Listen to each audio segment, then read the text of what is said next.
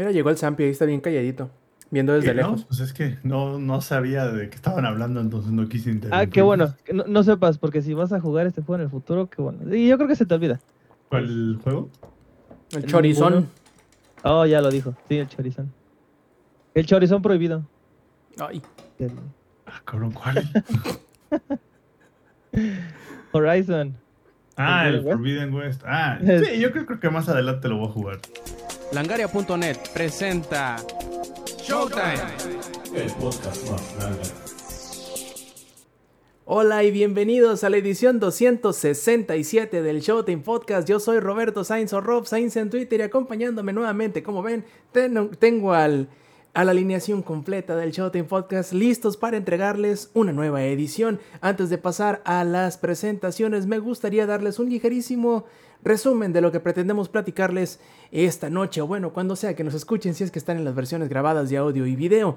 Para empezar, vamos a hablar de carros y vamos a hablar de Gran Turismo 7. Vamos a hablar también, yo creo, un poquito más de Elden Ring porque ya primero fue el ingenierillo, luego fue el Lex y parece que ahora es el Zampi el que le está entrando, pero duro y macizo, al juego nuevo de From Software también. Vamos a hablar nuevamente de Guardians of the Galaxy. Y por último, y pero no por ello menos importante, hablaremos también de Sniper, Sniper Elite 4. Además de todo eso, Platicaremos que dice la corte holandesa que los sobres de FIFA y Ultimate Team que no son apuestas a final de cuentas, que Elden Ring terminó siendo el juego mejor vendido de febrero, eh, que el remake de, de Dead Space llegará a principios de 2023 y algunas otras cosillas más por ahí. Empecemos ahora sí con las presentaciones y aquí tenemos desde la playa, como que no, al, presi- al presidente, al productor de la edición en vivo de Shot Podcast, Zampi Viejo, en ¿cómo estás? Aquí en la playa, aunque este perro se está cagando aquí, vino a arruinar la foto. Pero todo muy bien, todo muy bien aquí, como bien dices, sufriéndole un poquito al Elder, a- al del ring, un poquito ahí. Pero todo bien, ahora nuevo accionista, recuerden. Pero todo bien. Perfecto, también tenemos por ahí al Soba Carros principal de esta edición, a Lady Viejo, ¿cómo estás? Muy bien, muy bien. Ay, súper, súper feliz. Ya llegó Gran Turismo 7. Hay algunas cositas que contarles a todos acerca de esto, pero todo muy bien ah, hasta donde va este Gran Turismo 7. Perfectísimo, también tenemos al Twitch Star de Langaria, ese es el ex viejo, ¿cómo estás? Hey, ¿qué onda, gente? ¿Cómo están? Eh, aquí estoy reportando que mi nivel de crico no ha disminuido en lo más mínimo y lo único que jugué esta semana fue el Elden Ring. Y que si nos apendejamos, Amper va a ser presidente pronto de Langaria y luego de Microsoft cuando ya se acabe ahí el deal con, con, con Filipino, que ya habíamos hablado alguna vez de eso, y después de que, que domine Microsoft, eh, va a ser Disney y después va a ser el mundo. No lo dudo ni por un segundo. Y Ahí que como lo ven chingándose su queca. a, a- a todo el pedo, yo también eh, le tengo envidia ahorita por, por la queca sobre todo, pero el que es el dueño de nuestros corazones es el ingenierillo viejo, ¿cómo estás esta noche aparte de bien pedo? Digo, aparte de muy bien. No, mira, este Elden Ring es uno de los mejores juegos de la generación. Es de los. es, es de las cosas más chingonas que podemos encontrarnos hoy en día. Porque, señoras y señores, digo, ad- además de que estamos aquí con muchas ganas de estar en el podcast y estar platicando acerca de varios temas y varias, eh, ahora sí, de que cuestiones muy, muy, muy importantes. Ya tengo tres semanas con Elden Ring y no llego ni al pinche 30% de lo que tengo que hacer para terminar el puto juego, cabrón. Entonces digo, independientemente de eso, tenemos más juegos. Digo, no solamente, no todo es Elden Ring, güey. Pero tengo más juegos de los que podemos platicar. Pero quiero que sepan esta situación personal donde no mames, o sea, necesito ayuda. Ayúdenme, güey. Este es un llamado por ayuda No, para que me no, dije, estás mal. terminar. Estás No, mal, no, no. estás mal, güey. Es que Ahorita ¿Cómo te atreves a decir que hay más juegos además del Den Ring, güey? Ahorita Estás que mal, dije eso de estás mal. necesito ayuda, hago un llamado, me acordaría la canción de llamado de emergencia de Daddy Yankee, güey. Ven Ah, Oh. esa mera, güey. Así me imaginé al Inge, güey. Así merito.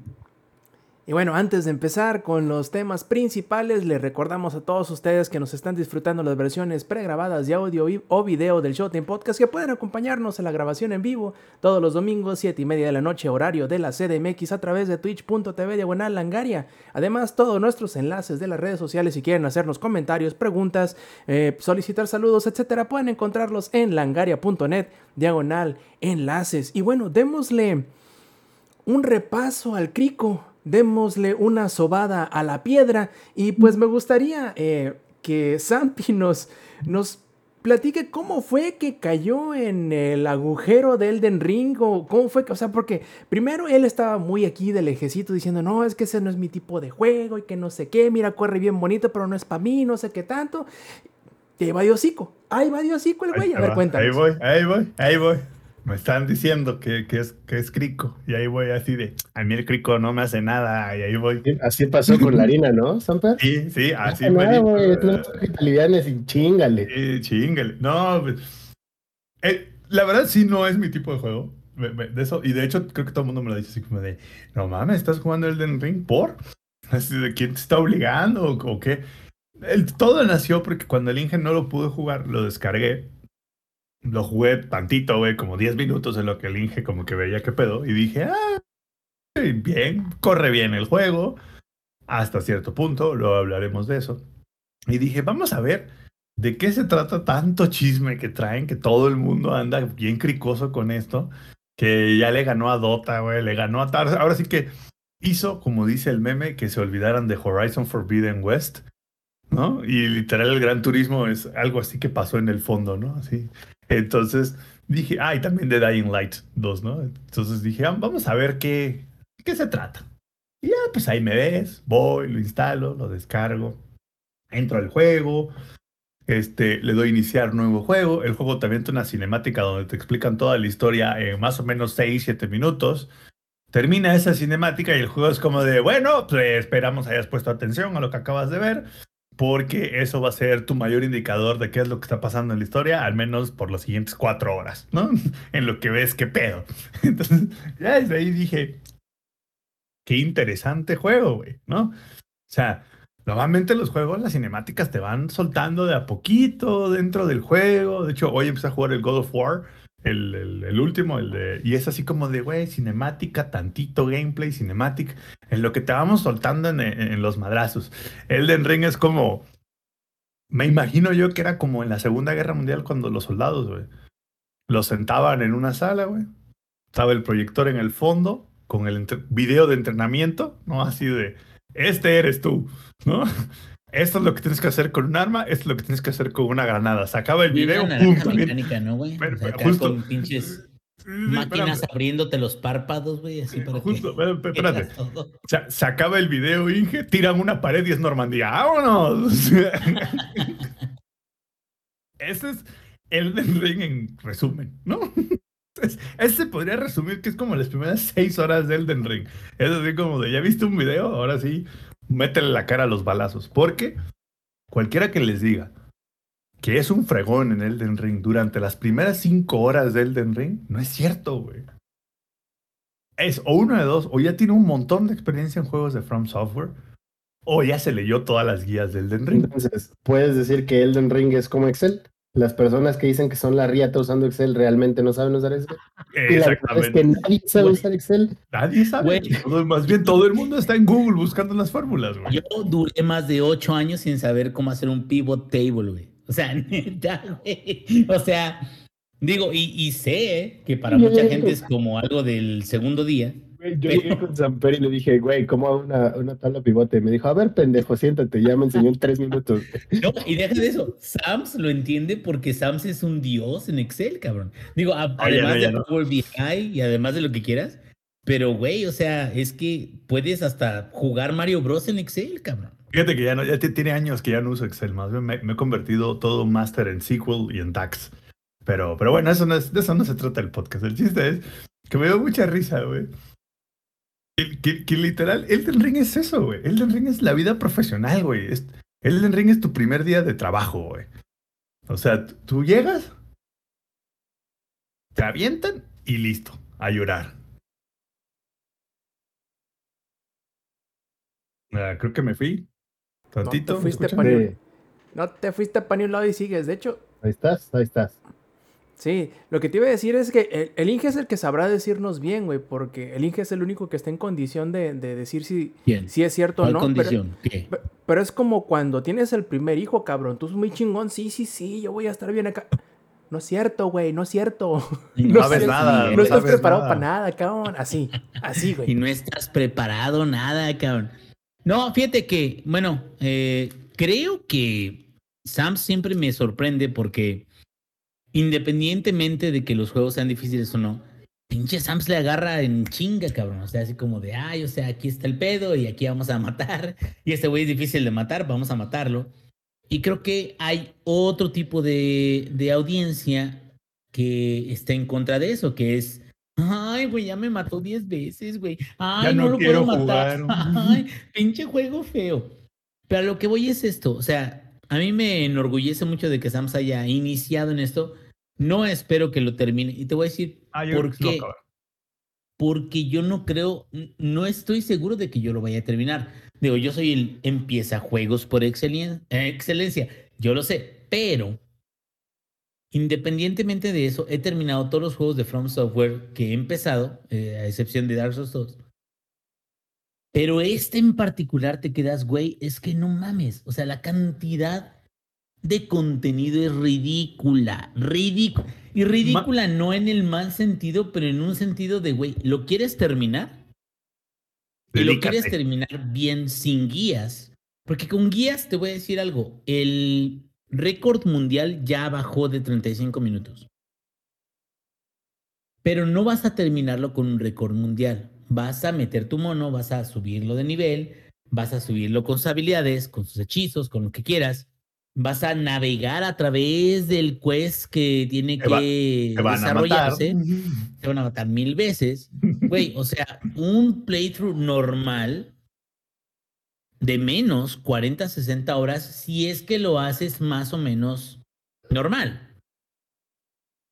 Pero depende mucho de cada quien. Yo creo que yo me voy a tardar más porque, bueno, les he estado compartiendo en, en Twitter algunos videos donde mata a un enemigo muy fácil con un mago. El mago es el personaje que tengo en PlayStation. En PC tengo un confesor que es como un paladín, que es más este armas físicas y encantamientos. Aún así, güey, el juego en general es muy, muy cabrón, muy grande de terminar. Y a lo que voy es esto. A mí me encanta que el Zampi quiera incursionar o que entre en parte de, pero también creo de que a lo mejor el terminar este juego y sobre todo hacerlo sin guías o sin ayuda externa Ah, es perro. un logro en sí. Es un logro en sí, exactamente. O sea, está perro. Una, y- yo creo que ya hemos hablado muchas cosas buenas de Elden Ring. Ahora vamos a hablar de las cosas que no son tan buenas, güey. Y creo que es un problema muy grave que tiene el juego en el hecho de darle continuidad para que lo termines, güey. Y, y ya lo habíamos hablado un poco en, en- el WhatsApp, güey. Y es el tema de que el juego no tiene un quest log, no tiene un nada, güey. O sea, es como, es más, ni siquiera sabes si estás en una quest o no, porque en realidad las quests no existen como tal. O sea, el juego no es un tema así de ve y activa la quest y termina la quest y te damos algo. No, no, no, el juego es como tú vas conociendo gente en el mundo, güey, te van, este, hablando, güey, de repente y no sé qué, y te tropiezas y entonces le das una puñalada a un güey y entonces el güey dropeó no sé qué y listo. No, pero o sea, a lo que ves, no hay un quest como tal. Entonces, ¿qué pasa, güey? Si no lo juegas diario, güey, se te olvida la chingada para qué estabas haciendo y por dónde estabas y qué estaba pasando, güey. Sobre todo, y, lo platicó un poco el ex, cuando ya vas, cuando vayas más avanzada en la historia, a ver, vamos a suponer que vas como a la mitad, güey, ya llevas 30 horas de Elden Ring. Lo dejas tantito, güey, te vas de vacaciones, cuatro o cinco días, regresas y es como de, ah, la verga, espérame, a ver, estaba aquí y entonces esta, esta Nini que no trabaja, no hace nada, me dijo, mientras lloraba, que entonces tenía que ir y ver al pelado que estaba en. ¿Cómo se llamaba el lugar? Y este, y a lo mejor por ahí también tenía que. O sea, a, lo que voy es. El juego nunca te dice qué has hecho, qué te falta por hacer, ni te lleva un indicador de qué voces has matado, ni nada. O sea, el, el- el juego es así como de. Esto es como un sandbox, güey. Que de vez en cuando tiene como una historia allá adentro metida, güey. Que probablemente no le entiendas el hilo a la historia. Porque seamos honestos, güey. La historia es así como de. Ah. O sea, no tiene. No, y, y ahí te va, ahí te va, Sams. La historia tiene mucho sentido, cabrón. La historia es algo. No, no, no, no, no, no. Sí, sí tiene mucho sentido. Es algo que está muy involucrado con los orígenes, con. Pero aquí hay un pequeño desperfecto en el gameplay. No te dicen ni vergas. ¿Cómo? No te dicen Nada, güey. nada de cómo tienes que armar la historia. Entonces, ¿qué es lo que pasa? Que mucha gente como va a Tividia, como alguien más, trata de decir, hey, video nuevo, esto es lo que quiere decir la historia de este, Radán, o que es le- la historia de Margit, el, o sea, Margarito, quedas- favor. ok, genera mucha interacción, porque eso es cierto. Genera mucha interacción, genera que mucha gente que esté involucrada en el tema quiera sacar sus conjeturas, sus suposiciones de cómo es la historia. Hay ciertos quests. Eh, tuve un quest en una zona que se llama la península Llorona y no es como este bully. Es que está lloviendo siempre por ahí. Y en esa parte que Y, es el y sur. la- el, el llanto, el- la, la lluvia en realidad es el llanto de los jugadores que han muerto, el güey. llanto de todos los que han muerto, güey, a través de... Cabe mencionar que ese cuando llegué dije, no mames, me siento como en casa, güey. La península del llanto, dije, de aquí soy. Dijo Lex, aquí voy a hacer mi casita, güey. A huevo. Llegué y me di cuenta que el castillo era mío, güey. Así, a huevo, a huevo. Pero bueno, el punto es, ahí hay un quest, está muy sencillo. Y ese, es, ese tipo de quest es lo más cercano a quest que puedes darle seguimiento y que no te pierden en todo el juego. Que es, llegas a la entrada de la península, hablas con la hija de un gran este, encargado de un castillo. La hija te dice, dale esta carta a mi padre, vas al lugar donde está el castillo, llegas con el padre después de todos los enemigos que te vas a enfrentar, el padre te dice, no puedo ayudar a mi hija, tengo que asegurarme que la espada de la familia no caiga en esas manos demoníacas y tú, sí, sí, sí, a la verga. Entonces vas y vas con el jefe y matas al jefe leonino, que es pues, el jefe de la zona, recuperas la espada, vas con el dueño del castillo y le dices, eh, güey, a la verga, ya recuperé tu espada, ya vete con tu hija, no seas mamón. Y el güey dice, sí, gracias, ahora voy a poder ir con mi hija. Vas con la hija a donde la encontraste la última vez y el güey encuentras a ese cabrón llorando y a su hija muerta. Porque él no fue lo suficientemente rápido como para ir por ella. Entre paréntesis, el juego nunca te dice una chingada de que Era esto tienes que hacerlo, lo que güey. iba a decir, güey. Porque tú te Exacto. encuentras a la morra al inicio de la península y te dice, eh, güey, oye, tengo este pedo, mi jefecito no se quiere ir de la casa, que acá, Exacto, que, exacto. que tiene que pagarte este predial y toda esta madre. Y pues Debe eso tener- tiene mal, debe ¿no? Así, y refrendos, ajá, ve, ve a tirar paro, güey. Dile a mi, a mi jefecito que aquí está lo del, lo del, predial, lo del predial y sácalo de ahí, ¿no? Yo no sabía que ¿Y llegaba y me habían rafagueado. dicho a la morra, ¿sabes qué? Sácate a la verga, güey. Vete a esconder un pinche lugar en lo que yo armo este pedo para poderte ayudar, ¿no? Pero no, la morra como que le vale verga y como que se queda ahí. O sea, Justo como lo que, dice Samper, creo que, creo que el tema acá es lo que dice Samper, ¿no? O sea, tú vas y hablas con la morra que le debe el predial, que su jefe debe el predial, ¿no? Que si le tiras paro y vas, no, sí, a huevo, yo te voy a ayudar. Y ya, güey.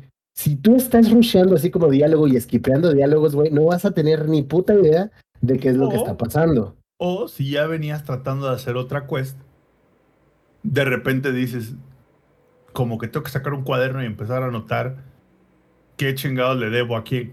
Así como en la tanda, güey. Como en las antiguas escrituras, güey. Como en la tanda, güey. Así como de, a ver, Pedrito ya me dio sus 200. Y Entonces, si te fijas, Zampi, son extremos, ¿no? sí, Porque se podría decir que Skyrim es el extremo opuesto.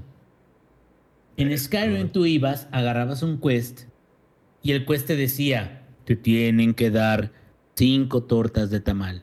Y tú así de, a la verga, ¿dónde, ¿dónde voy a encontrar cinco tortas de tamal? Pero, inteligentemente, un cursor en tu mapa te va a decir, ahí es donde te tienen que dar la torta de tamal. Y ahí vas como pendejo, güey, a ese pinche lado en el mapa. Y ya Elden Ring, es, Elden Ring es diferente. Elden, Elden Ring, Ring es, es lo opuesto. eres Elden Ring becario. es- Espérame, Elden Ring eres becario en tu primer día. Llegas a recepción y el de recepción Te te dice, mandan al café, güey.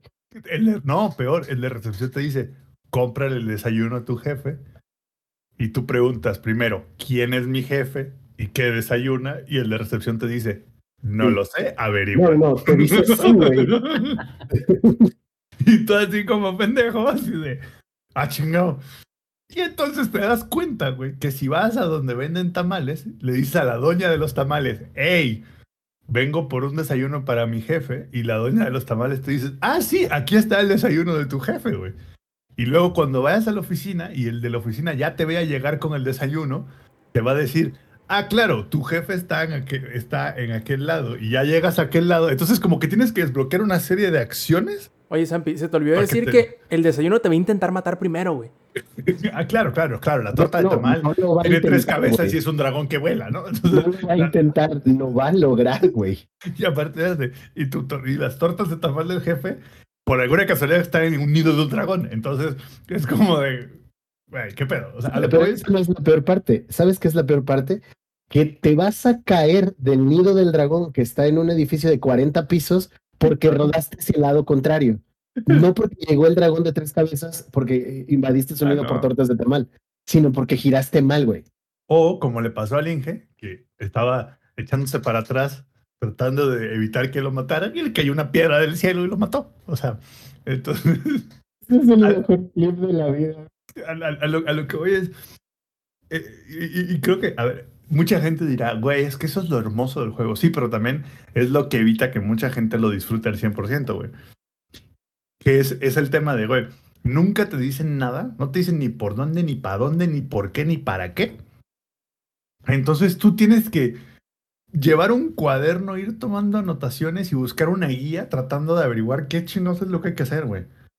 No, o sea, literal, es así como de, güey, no sé qué pedo, güey. O sea, entonces, eso yo creo que es una de las fallas del Elden Ring que muchos, seguramente muchos hardcores mamadores dirán, nah, eso es lo hermoso de Elden Ring, pinche generación Que te de lo tienes que cristal". imaginar, güey. Ajá, imagínate la historia. Yo, no mames, pues para eso está el George Martin y el otro, güey, pues esos güeyes se imaginan mejores historias que yo, güey. O sea, en mi, ver, en- es que en hay mi- una en mi cuestión- cabeza, en mi cabeza el Margarito no me quiere dejar entrar al castillo porque le voy a robar algo del castillo. ¿No? Y el Margarito es como de nada, ni madre. cara, ¿no? tu cara que te gusta robarte platería. Exacto. No, pero a ver, aquí hay una cuestión y es, y es algo que hablamos la semana pasada. Elden Ring tiene un tema que es similar a Monster Hunter.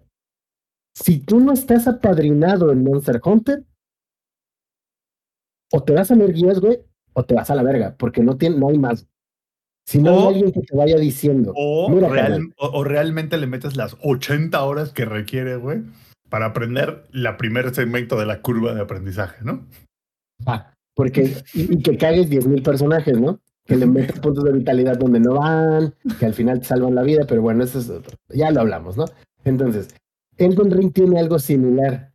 Necesitas que un ingenierillo o un funk te diga, güey, yo ya he jugado un chingo de juegos de From Software, las cosas se hacen así, ¿vale? Entonces, el tema de la historia es similar, porque tú que no tienes ni puta idea, güey, y vas y avanzas y haces las quests sin questlog y lo que quieras, y medio le prestas atención a los diálogos, pues nada más sabes que la morra está ahí chillando porque su papá se quedó en la casa para que no lo saquen porque debe el predial, güey, y ya.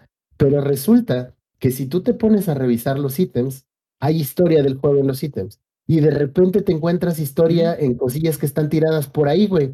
Y Entonces, para que- sido, güey. Justamente. y Pero aparte, eso lo saben ustedes, los que ya han jugado muchos juegos de From Software.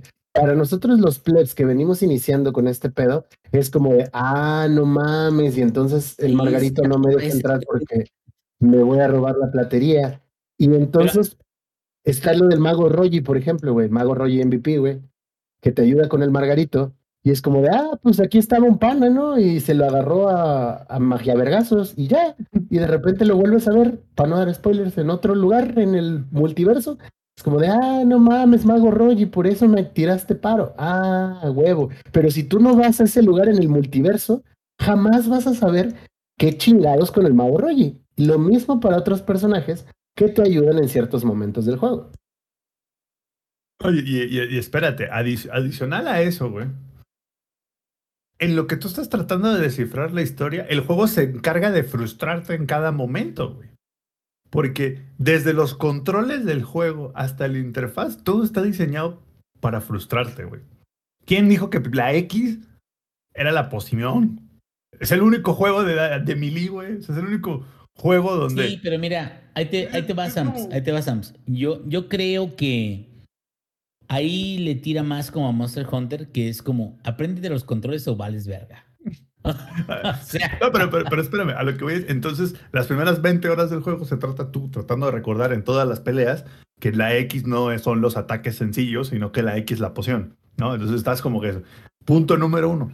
Punto número dos, Elden Ring se tomó muy en serio el tema del Excel. Entonces el juego en ningún momento te explica qué pedo con las habilidades, qué pedo con el leveleo, o qué pedo con el vigor, o la falta de vigor. No, no. El juego simplemente te avienta un chingo de stats. Así, pum. Cual pinche hoja de Excel. Y tú es así como de. Ah. Así de. Bueno, ¿y qué hacen estas stats de armas que dicen R1, R2, R3, R3? Y tú así de. No fucking clue. no, porque el juego es- nunca te no, dice. Sí hay, sí hay, güey, una sección, o sea, tú pones ahí pausa y luego le pones quiero que me expliquen este menú. Eso es una es cortesía. porque Elden Ring no tiene El primer pausa. error es poner pausa porque lo que estás pausado. No, y un no oso y te pausa- viola. ese- ahí te va, no pausa ni vergas, güey. Sí, Pero no, Elden Ring, Elden Ring te da la cortesía, te da la cortesía de que te explica cada una de las cosas, se llama explicación de menú. Pero a lo que voy es esto, entiendo perfectamente bien lo que dice Sampi. Y es este un contraste muy grande, por ejemplo, con juegos como el que voy a hablar ahorita, que es el de Guardians, que ya había hablado Rob acerca de eso, pero pues acaba de salir ahorita en Game Pass. Pero sí hay una diferencia diametral de la entrega de la historia de un juego y otro. No quiere decir que el gameplay no sea interesante en un lado o en otro, güey. Quiere decir que para un juego o para el otro tienes que aceptar ciertas cosas. En, lo- en los juegos como por ejemplo Guardians of the Galaxy tienes que aceptar que te van a llevar de la mano, güey. Hay gente que no le gusta eso, pero te van a llevar de la mano, cabrón. O sea, te van a decir, ahora vamos a este lado, ahora ven, te agarran la manita y te, ahora vamos a hacer esto, ahora ven, te agarran la manita, ahora vamos a hacer esto otro. En Elden Ring te dices, date perro, Te, te tengo una, te tengo una muy buena analogía. Elden Ring, hágale, como No. dicen los colombianos, güey. Elden Ring es como, como si Kratos te quiere enseñar a cazar, güey. Nada más te Ándale, dice, ándale. vas, hijo. ¿Y tú? ¿Cómo? Que vas, ya la cagué, ya te mataron, ¿ves? Te está Vas, diciendo, perro. hijo. Oye, Sampi, Estoy no, diciendo pendejo. acuérdate que hemos llegado a la conclusión que Elden Ring es la personificación en juego del meme de qué, güey, ¿vas a llorar? Y tú así de, güey, pero lo estoy intentando. Y el otro, o sea, sí, güey. ¿Pero ¿Vas qué, güey? ¿Vas a llorar? Solo recuerden que Margarito es Margit, güey, porque es una referencia a Get Good o te vas a la verga, güey. Ahí se las Güey, dejo, güey. Tan sencillo como Margit esto, Good, güey. güey. Güey, ¿qué pedo? ¿Qué pedo que el, el, el- el juego cuando termina el tutorial, que no te enseña un culo el tutorial, cuando acaba el tutorial, lo primero que hace el juego es, sin tú saber qué pedo, te avienta contra un jefe imposible de ganar, güey. O sea, es como de, Y ese es tu otro error, güey. Porque tu otro no, error. no, no, no, porque ves gente de repente, güey, juega contra esos jefes y les gana así nivel uno. Es como, no mames, este vato, los ves que hace parry perfecto y cosas así. Y tú dices, ah, ok, se supone que entonces tengo que matar a ese Por jefe. eso. Y ese jefe del final de tutorial sí se puede ganar, güey. Y si le ganas, te tira un par de espadas de- en cada mano, güey, que hacen daño adicional, cabrón. ¿Cuál es el problema? Que la gente no está acostumbrada a morir y morir y morir y morir y morir y morir para poder derrotar al jefe que sale imposible al inicio. Entonces se quedan, ah, ya la verga, güey. Ahí me voy con las armas que me den de inicio y ya vamos para adelante. Nah, es, es que sí está Pero muy sí manchado ese güey de Pero inicio. sí se puede derrotar, güey. Y si lo Ah, derrotas, no. te da armas muy buenas, cabrón. Pero ahí te va, en lo que ahí te va como jugador nuevo, en lo que descubres y aprendes lo suficientes para derrotarlo, Sí. yo hubieras terminado otros tres juegos, güey. Exactamente. O sea, creo que ahí el problema es como la percepción de decir, es que este juego en particular requiere de mucha inversión de cada uno de los jugadores para dos cosas. La primera, para que entiendas por qué vergas estás haciendo todo. Porque si a ti te vale verga qué es lo que está pasando, vas a aventar el juego para otro pinche lado. Y la otra, una vez de que inviertas suficiente tiempo como para saber más o menos qué es, que disfrutes el tipo de juego donde, claro, o sea, es muy difícil poder avanzar o matar jefes, pero es muy este, gratificante poder vencerlos. Si tú no eres una de esas personas que les gusta este tipo de juegos, ni te acerques, cabrón. La neta, No. o sea, y es, es lo que yo llegué a decir en, en la vez que platiqué acerca de juego aquí en el Show- Showtime Podcast. Güey, puede ser un 10 para la gente que le guste mucho este tipo de juego, pero para aquellos que de plano no lo puedan llevar a cabo, o sea, puede ser un, no sé, un 7, Va a un ser 6. bien frustrante, güey. ahí- ahí te Exactamente una- porque no lo disfrutas, güey. Y el chiste de los juegos es disfrutarlo, ¿no, Alex? Ahí te va, Inge. Yo ahí voy a discrepar y te voy a decir por qué. Yo soy una persona que no había jugado juegos de From Software y que no le llamó, bueno, había jugado Dark Souls 2 un poquito, pero no es como que lo disfrutara, precisamente por ese tema de que estás muere y muere y muere y te sientes bien pendejo. Y aún así, güey, estoy disfrutando Elden Ring como no te imaginas. Pero le ¿Y diste tiempo. Sí, claro, pero... O sea, lo entiendo, lo entiendo. Le diste tiempo y qué chingón, güey. Yo hasta estoy muy orgulloso de todos tus logros. Hay gente que no está dispuesta a darle ese tipo de tiempo a ningún juego, a menos de que los lleven de la mano o a menos de que les muestren un progreso inmediato. güey. Y no me puedes negar eso, cabrón. ¿O sí? Estoy de acuerdo, pero no creo también que sea que, que la aseveración sea, si no te gustan ese tipo de juegos, no los juegues, porque ahí Ah, está también la Ah, no, habilidad. no, no, no. es no, no. justamente Samper. Ahí sí Creo me que retracto. los ejemplos perfectos de Ahí sí me retracto. de Puede que no te es un juego que puede ser, no Claro. para todos definitivamente, pero Claro. cualquiera que tenga bases de videojuegos puede llegar a disfrutarlo. Claro. Eso sí, es un juego que nunca vas a agarrar y vas a decir, voy a relajarme un ratito. No. No, y, y- y- No. y te apoyo, te mucho, no, Lex, en el aspecto de que si todos nada más viviéramos bajo la premisa de es que yo nada más soy de este tipo de juegos, nos perderíamos de muchísimo. Estoy de acuerdo. Nos perderíamos de cosas nuevas, nos perde... Yo no habría descubierto Monster Hunter si no fuera por eso. O sea, yo no habría descubierto el mi- los mismos juegos de From Software porque yo estaba muy cerrado, cabrón. Yo antes de estos juegos estaba muy cerrado Skyrim, estaba muy cerrado este tipo de RPGs.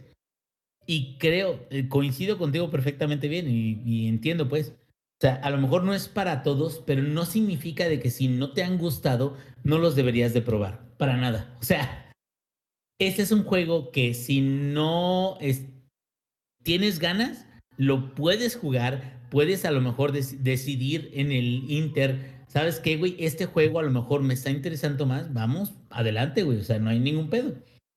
Pero este, sí creo de que de todos los juegos de From Software, de todos, Dark Souls, Dark Souls 3, Dark- eh, Sekiro y todos esos, este en particular, yo personalmente, y eso es personalmente nada más, yo a pesar de que tiene mucha accesibilidad en términos de que puedes vencer a los enemigos de muchas formas, tiene los summons, tiene las cenizas de guerra, tiene eh, encantamientos, tiene hechizos, a pesar de eso, yo en lo particular, yo no recomendaría este juego para un primerizo de la franquicia, güey. O sea, yo creo que un primerizo de la franquicia en este juego, sí a lo mejor les gustaría el, el inicio del juego, los jefes y lo que quieras, pero llevarlo hasta el final, creo que sí representa de un esfuerzo de alguien que a lo mejor ya tiene cierto, cierta experiencia en juegos anteriores, güey.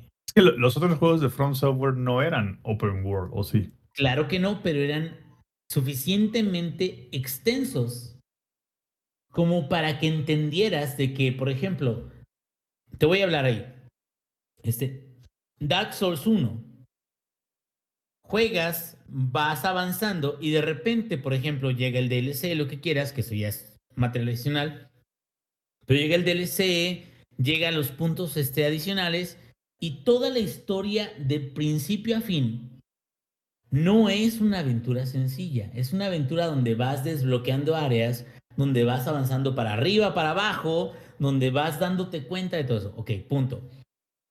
Dark Souls 3 es algo muy similar, con áreas que no nada más son para arriba, para abajo, son para un pinche lado, para el otro, pero constantemente es como una aventura cohesiva, una aventura única en la cual tú vas a ir desbloqueando áreas y te vas a ir dando cuenta de que las cosas tienen un sentido central, que ese sentido central es lo que está haciendo que desbloquee ciertas zonas.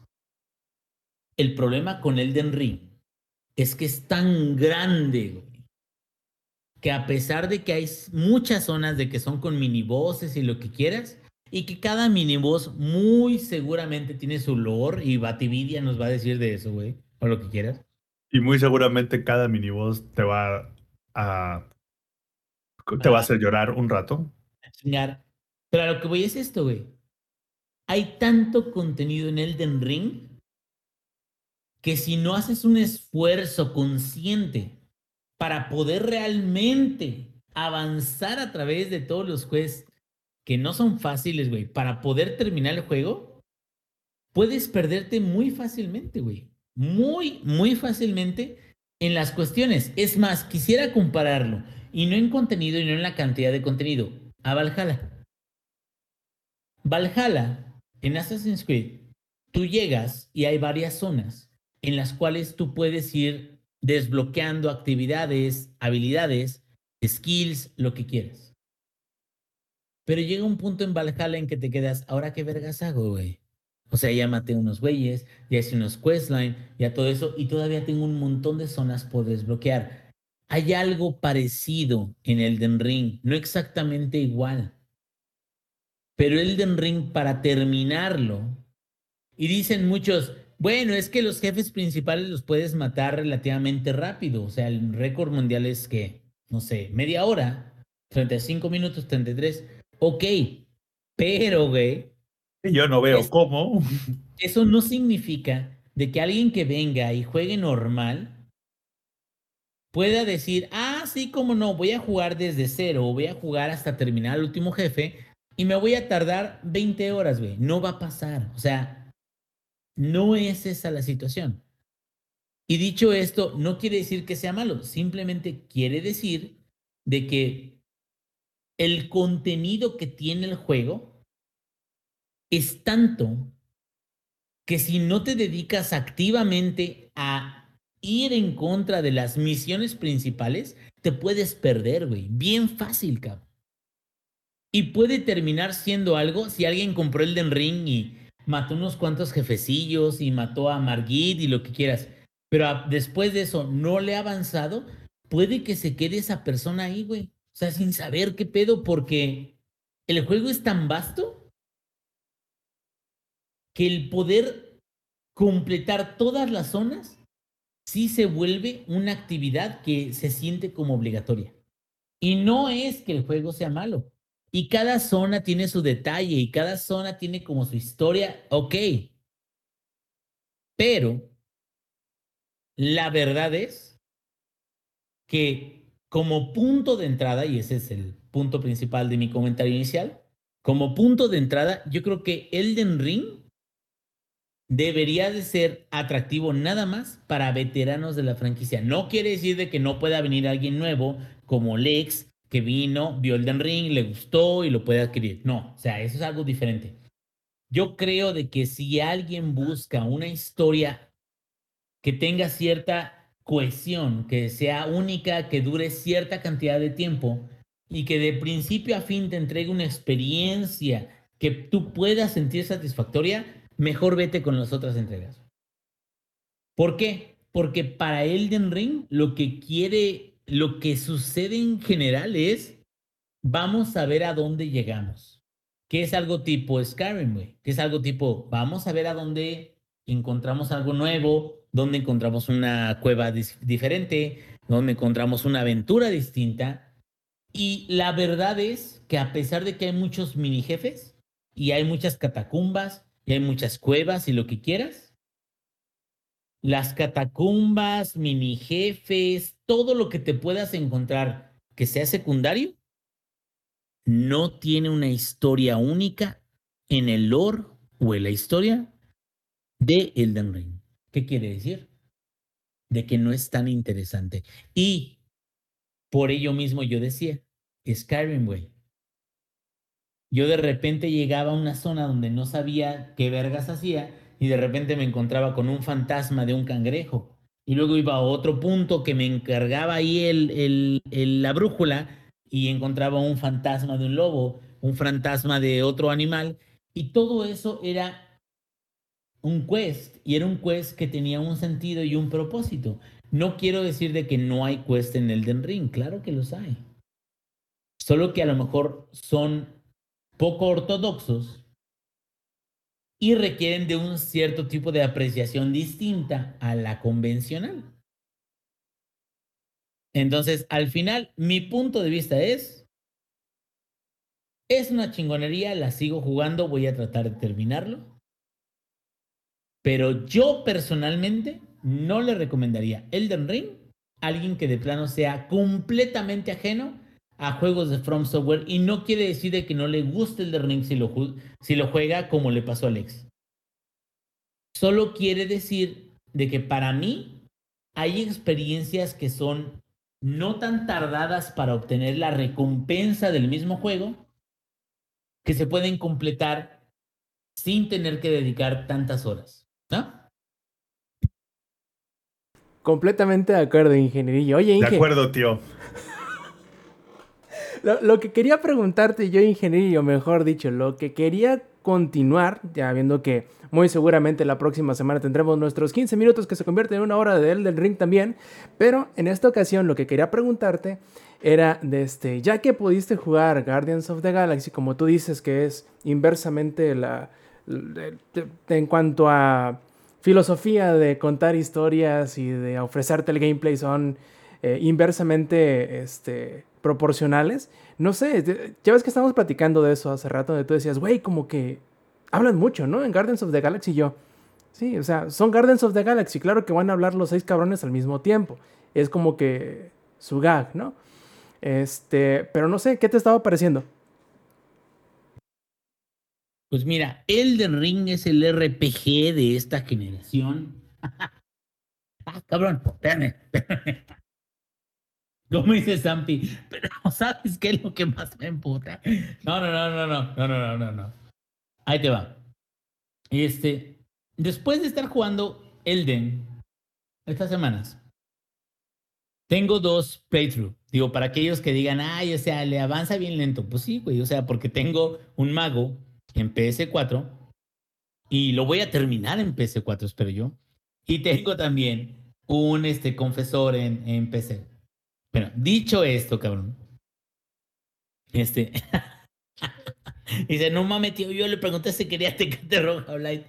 O sea, quiero, quiero roja, hijo de... Ahí te va, ahí te va.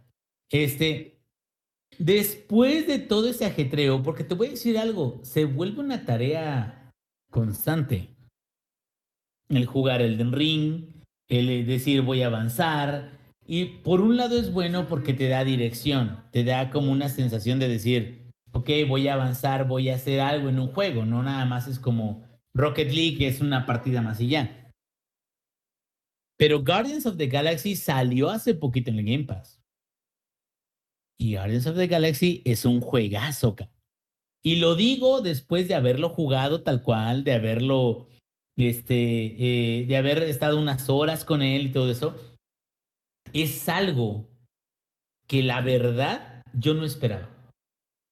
Y digo, no lo iba a comprar luego, luego hasta, como dicen, en Steam ofertas a 200 pesos. No sé si hubiera llegado pronto a Steam ofertas a 200 pesos, pero el Game Pass lo hizo posible, hermanos. El Game Pass hizo posible de que llegáramos a Guardians of the Galaxy ahorita, cabrón. Jueguenlo. No nos paga nada Microsoft, pero aquí estamos, güey. Siempre al pie del cañón. Y ahora, ahí te va. La diferencia de los juegos es diametral. O sea, es, es de un sentido completamente al. Te voy a esconder la historia, hijo de la verga, para que no la encuentres. Y ahorita que te escondo la historia, cuando la interpretes, ni siquiera vas a estar seguro de que es la historia real. A la verga. Así, así son los juegos de From Software. Y acá en los juegos, por ejemplo, como este de Guardians of the Galaxy de Square Enix, que es de, no, no, no, usted no se preocupe, mi plebe. Tiene duda, tiene duda del juego, no se apure, güey. Yo ahorita le digo exactamente lo que estamos haciendo y pensando cada uno de los personajes que estamos aquí en el juego. Y Rocket, y Drax, y Gamora, y, y Peter Quill, y todos. O sea, cada uno de ellos, y este Groot también. Cada uno de ellos les va a decir exactamente qué es lo que está pensando y de la forma en la que tenemos que resolver este problema. ¿No? De hecho, me recordó mucho, no sé si ustedes sepan o hayan jugado, un juego que se llamaba Firewatch. No sé si se acuerdan de ese juego. Es un, tal cual, es un walking simulator con mucho diálogo de por medio, pero es un diálogo muy interactivo. Es un diálogo donde te permiten decir un comentario u otro y a partir de los comentarios que tú digas, la conversación se va llevando a cabo. Y el doblaje o el trabajo de doblaje está impecable, cabrón. O sea, como que realmente sientes que los personajes del juego están como que interactuando. Bueno, ese es Firewatch. Y aquí en Guardians of the Galaxy tengo que decir que lo que más me impresionó es que a pesar de que hablan y hablan y hablan y siguen hablando y siguen hablando y siguen hablando, güey. Y es un montón de diálogo. Y es un montón de diálogo. Cuatro horas de Guardians. Ah, cabrón, ¿por qué dice? dice aquí en tomar el intro de dos horas de Elder Ring porque van a ser cuatro horas de Guardians. Ah, qué poca madre, cabrón, qué poca madre. Pero bueno, ahí te va, ahí te va, ahí te va, ahí te va. De lo que he jugado de Guardians, lo que me gusta es que es ligero, que tiene este, mucha interacción, que el gameplay es eh, eh, no es único porque lo he visto en otras ocasiones. Lo he visto en otros lados. ¿Sabes cuál? Este, hay un. Hay un este, título que reseñamos hace poquito, Rob. Que es el de. Déjame ver, aquí lo estoy viendo. Es el de. ¡Ah! Espérame, espérame, espérame, espérame. Scarlet Nexus. Ahí está, ahí está, ahí está. Es ese. Scarlet Nexus, perdón por la tardanza, pero me estaba buscando en mi biblioteca. Scarlet Nexus lo que tiene es de que ese juego en particular, cuando vas peleando en contra de tus enemigos, vas llamando a tus amigos, ¿sí? Y el gameplay es tal cual, o sea, hay un cooldown en las habilidades de tus amigos, realmente no los controlas, y lo que sucede es de que tú eres el personaje principal que les vas diciendo cuándo lo deben de usar. Eso es prácticamente lo mismo que en Guardians of the Galaxy. ¿O no, Rob? O sea, es... ¿O no? No, estás mal. No, perdón, es que tenía que ¿Estoy decirlo. mal? No, o sea, estoy mal. Dime, dime, dime si estoy mal. No, no, no. De hecho, sí. Yo creo que parte del. No te voy a decir que del atractivo, pero parte de lo que hace Guardians, Guardians en lo general, no nada más en el juego, porque a final de cuentas yo creo que tanto los cómics como las películas, como este juego en específico, no sabría decirte si el de Telltale también, porque ese no lo jugué.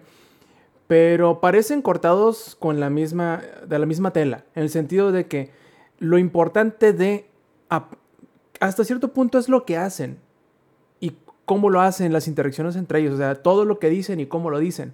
Y por lo tanto es hasta cierto punto natural el hecho de que llegues a pensar, debido a que son cinco personajes, aunque uno solamente dice I'm Groot, pero los otros cuatro van a estar hablando hasta por los chingados codos todo el tiempo. Pero como que es parte de, ¿no? Es como cuando estás en una cena familiar en donde todos están hablando uno encima del otro. eh, pero es parte como que del encanto. Y ese es parte del encanto de Guardians también. Más porque cierto punto que le da mucho sabor, al menos en el juego, también sucede en las películas, yo sé que también sucede en los, en los este, cómics, pero parte del encanto es que ves cómo todos caen en el mismo, eh, todos los arcos de todos los personajes del juego llegan a un punto en común llegan a un punto en donde ah, ok, tenía que pasar esto para que el arco de, este otro personaje cayera en el lugar donde debía terminar. Y esto propició que el arco de este otro personaje cayera en donde debe estar. Entonces, como es una historia hasta cierto punto sencilla, te lo tienen que poner enfrente, te tienen que decir, mira, este personaje es de esta manera, entonces reacciona ante lo que sucede de esta forma.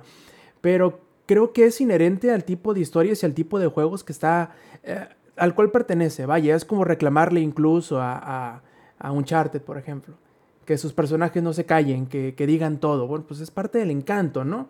Es como quejarte de que en la película de Jackass se, se, dan un chingadazo. Es parte del encanto de la película, ¿no? Yo creo que aunque a algunos les puede pasar o les puede parecer un tanto molesto el hecho de que no se callen el hocico en todo el pinche juego, este, creo que lo hacen de una manera que no necesariamente te harta. En el sentido de ya cállate, no es decir, oye, güey, o sea, sigue hablando, sí sigue hablando. Y no, no puedo continuar porque no quiero callarlo, porque no quiero detener la interacción que están teniendo los personajes. Pero yo creo, al menos en mi, en mi, en mi experiencia de cuando lo jugué, nunca sentí hartazgo de decir, ya, cállate por favor, ¿no? Es, ok. No, pero es... ¿En qué momento terminas de hablar, ¿no? Para seguir con los siguiente. Sabes, este tipo de narrativas, y, y, digo, bien ganado las nominaciones por la narrativa, porque tuvo varias nominaciones por narrativa, este, de historia. Porque era lo que yo comentaba acerca de la diferencia, por ejemplo, de Elder Ring o Witcher 3. O sea, como juegos muy distintos, porque no por el hecho de que sea extremadamente bueno, por ejemplo, el Ring como un RPG, significa que la narrativa que tenga sea tal cual que deba de ser alabada o, que esté a la altura de otro tipo de juegos. Y en este caso, por ejemplo, de, eh, este, de Guardians of the Galaxy, a mí lo que me gusta mucho es de que te cuenta la historia y constantemente te está dando como unas situaciones en las cuales este, tú te das cuenta de hacia dónde va hacia dónde va un poquito la historia.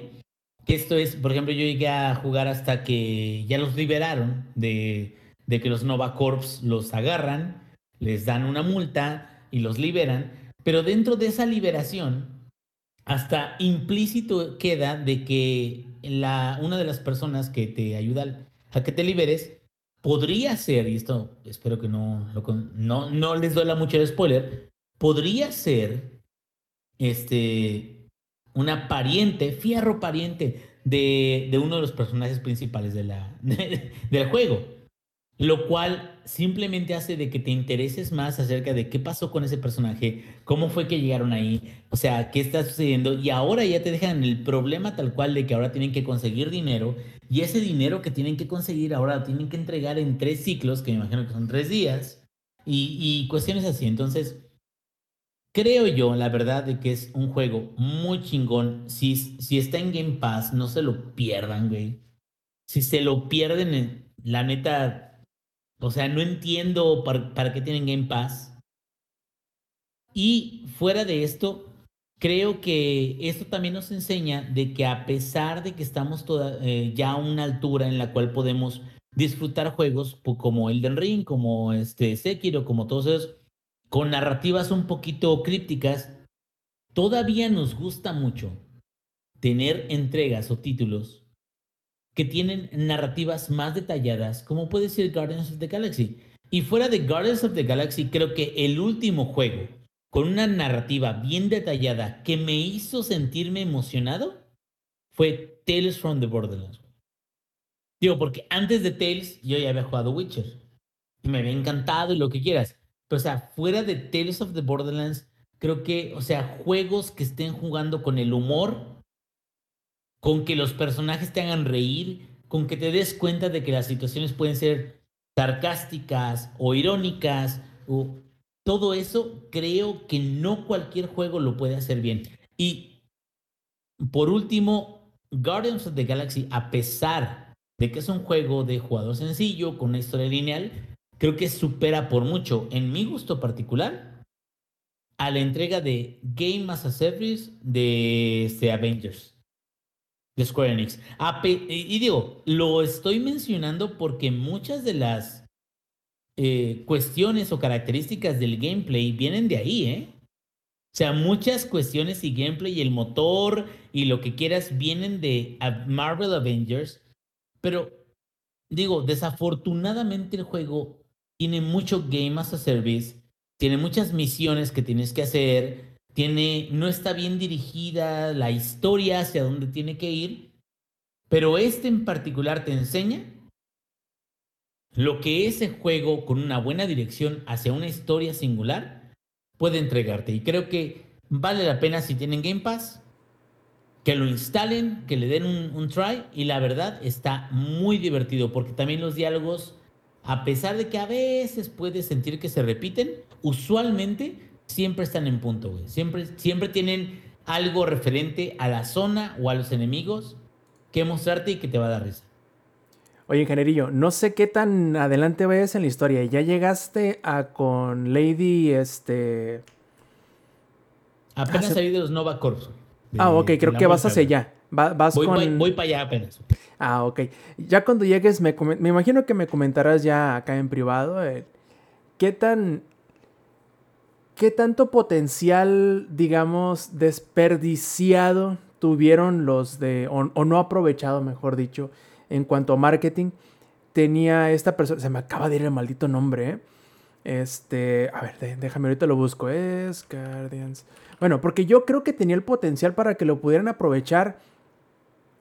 Porque hasta cierto punto como que medio se parecen en el tropo o arquetipo de personaje. Eh, a, a como lo hizo Capcom con Lady Dimitrescu. Güey, Lady Dimitrescu. Y esa es otra cosa, güey. Nunca Hellbender. Lady Hellbender se llama. Ahí te voy. Nunca platicamos del hecho de que jugué Resident Evil Village. Lo terminé. Yo, güey, ingenierillo. Yo terminé Resident Evil Village. Y Lady Dimitrescu fue un cuarto de la aventura total. O sea, Güey, no mames, güey. Tenía. Pudo haber sido una antagonista a través de toda la historia y no lo fue. Y fue, no nada más, digo, por nada fue el atractivo principal. Ahora, lo que tú dices es de que, ay, o sea, Hellbender o alguien más puede ser este como que pudo haber sido desperdiciado, ¿no? O sea, y lo entiendo. Voy a seguir jugando Digo, me gusta el juego, voy a ver hasta dónde llegamos. Pero sí creo de que hay ciertas entregas que no sé si es por cuestión de, de seguir la pauta que había, por ejemplo, en, en la franquicia, como por ejemplo las películas. ¿Sí me entiendes? O sea, porque se ve de que Guardians of the Galaxy toma mucho de las películas. No quiere decir que sea únicamente de las películas, no, o sea, trae cosas nuevas pero sí toma suficiente como para que no sea completamente desapegado de ello, ¿no? Y sin embargo te encuentras con un Peter Quill que es más mercenario que un héroe, es más alguien que está en misiones que realmente un propósito más grande. Algo que sí tengo que agradecer es la música, a pesar de que no es la música tan buena como la de las películas. Pero como dices, o sea, puede que hay haya cosas ahí en la historia, en la forma en la que las cuentan, que no sean tan buena como tú esperabas que fuera. O el potencial que tendría esa misma franquicia, como lo fue Lady Dimitrescu en, en Resident, o en este caso, algunos de los villanos de Marvel, ¿no? Oye, Inge, ¿qué te pareció el detalle ese de. de que crearon todo un álbum de, del grupo de, de Star Lord, de la banda de Star Lord? Ah, eso se me hace chingón. ¿Y sabes qué es lo chingón? De que está bien bueno, cabrón. O sea, creo que, que vale mucho la pena y sobre todo para, para este, darle justificación a que él tenga su apodo de Star-Lord, que son cosas que no necesariamente se han podido ver a través de los cómics, ¿no? Que son cosas que se pueden traer a la vida gracias a los juegos. Y algo que sí me gustó mucho fue la secuencia del prólogo donde él está morro, no sé, de 13, 14 años, donde él está morro y llega su mamá y le dice, ah, yo era bien chingón y lo que quiera, esto, eso. Y todo el mundo que hayamos visto las películas de Marvel, eh, The Guardians of the Galaxy, de, de Marvel, sabemos de que su mamá se va a enfermar inmediatamente y va a morir relativamente pronto por culpa de su padre. Bueno, que no, eh, él no sabía en ese momento de, acerca de eso, pero lo que voy es, sí te da una cierta cercanía, una, una justificación de por qué a él le gusta tanto la música, de por qué esa música es tan importante a través de la aventura. Y a pesar, ahí te va, de que no tuvieron todas las canciones que han tenido en las películas, tienen muy buenas canciones en el soundtrack. ¿No? Concuerdo, completamente contigo. Pues bueno, ya veremos qué, qué tal o qué más platicaremos a un futuro de Guardians of the Galaxy si es que nos toca hacer un, un este, triple dip en, en, en esto en específico, ya que está en Game Pass muy seguramente alguno de los otros de, de aquí del staff va a poderlo jugar en un futuro no muy lejano y probablemente retomemos el, el tema en una ocasión más a futuro. Lo que sí, muy seguramente también, el Eddie ya está, pero que se truena las manos. De, o mejor dicho, como que le ha de estar sobando ahorita al, carrito, como buen este, eh, fanático de los simuladores de, de automovilismo. Pues platícanos, Eddie. ¿Qué ha sido? ¿Cómo ha estado? ¿Te ha gustado? ¿No te ha gustado? Todo lo que tenga que ver con Gran Turismo 7.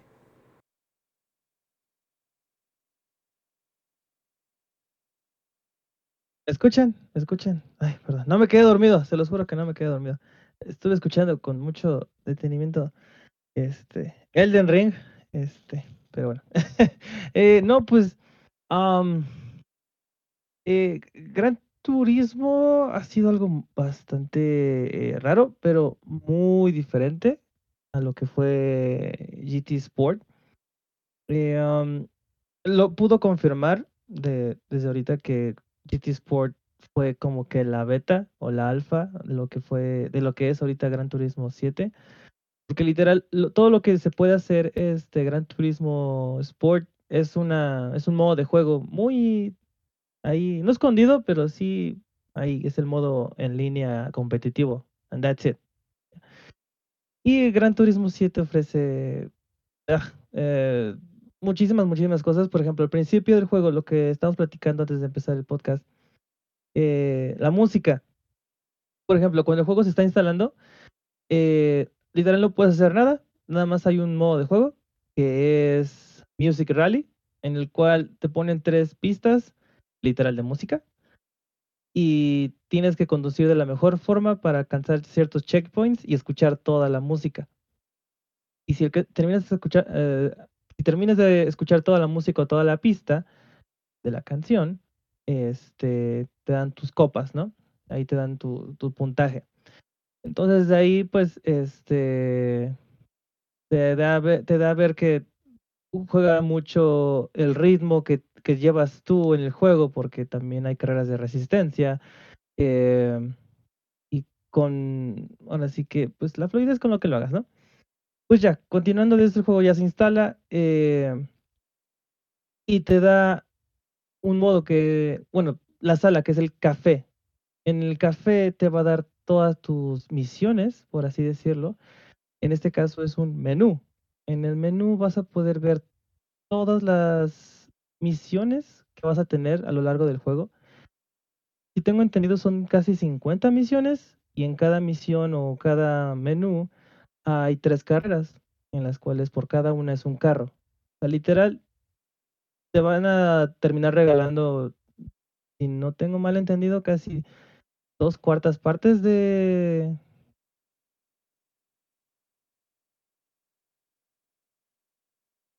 ¿Eddie? ¿Sí? Eh, Creí que había sido yo, güey. No, no, creo que perdimos a Eddie y se quedó en. Te van a dar dos cuartas partes de.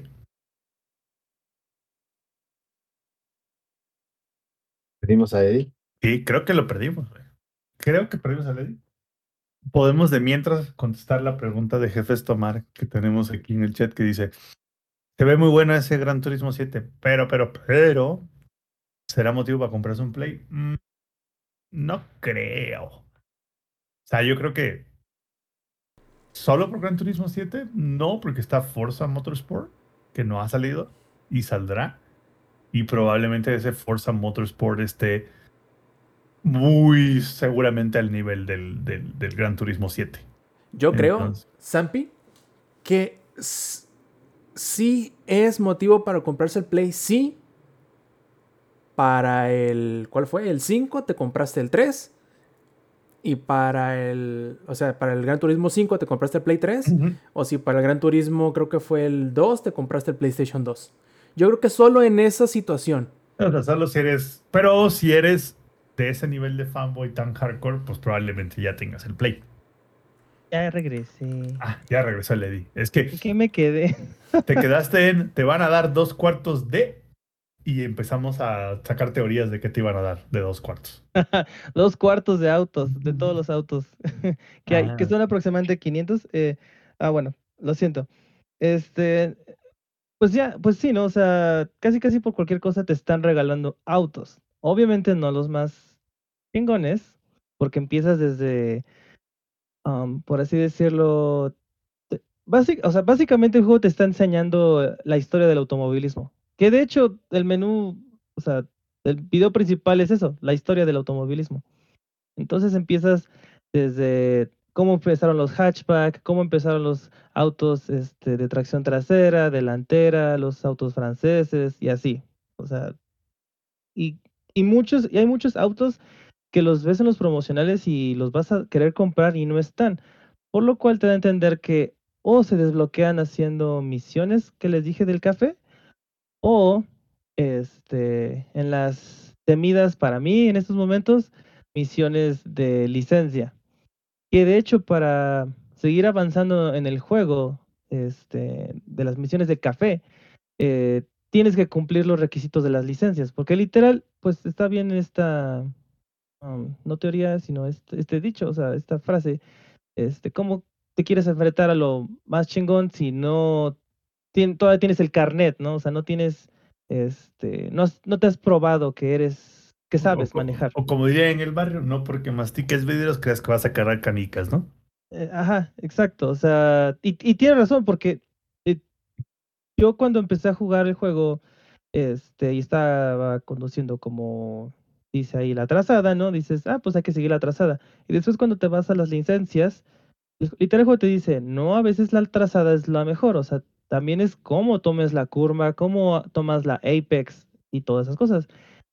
Y sin querer tú, al momento de pasar las licencias, ya lo vas a empezar a implementar en el juego. Y ves que el juego, o más bien la IA, siempre va a seguir la trazada, pero tú no. O sea, tú luego vas a hac- a hacer pues lo que ya vas a hacer por instinto y te va a salir bien. Am, ya hablando del modo de juego y lo que me comentaste, Rob, sí, cuando empiezas el juego o cuando empiezas cualquier carrera, todas las carreras son en fila india. O sea, tú empiezas hasta atrás y la carrera ya está comenzada, o sea, ya estás avanzando. Son, son rolling starts, ¿no? Ajá. Este, no es como... A ver, pero pregunta, ¿no hay forma de modificar eso? Tengo bien entendido, Siendo no. Sony, probablemente no. Ah, creo que Güey, no, pero por ahí Crash tengo... Racing, güey. O sea, si repetías la misma carrera y te iba bien en la siguiente corrida de la carrera, ya ibas un poquito más adelante. ¿Acá no es eso? ¿Cómo, cómo funciona en el automovilismo? eh? Exactamente igual, güey. O sea, así es en la realidad, ¿no? ¿O no? No me, no me dejarás mentir, Samper, creo que en el Project Cars luego hasta estaba quién terminaba con el la pole, o sea, literal, Ujú. Puedes Sí, sacar sí, la pole. Tienes quali. De hecho, Project Cars tenías sesión de práctica, quali y luego la carrera. Por Ajá. eso, al- al- yo que soy un ignorante, güey, por completo, güey, de, de, este, de las carreras y de lo que quieras. No hay una forma antes de la carrera en Gran Turismo 7 de acomodarte mejor, güey, en las posiciones al inicio de la carrera. No. No.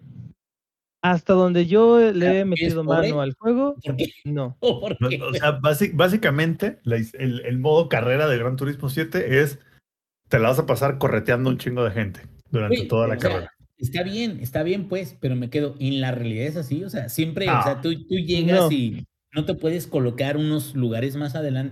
Para- em, empezar.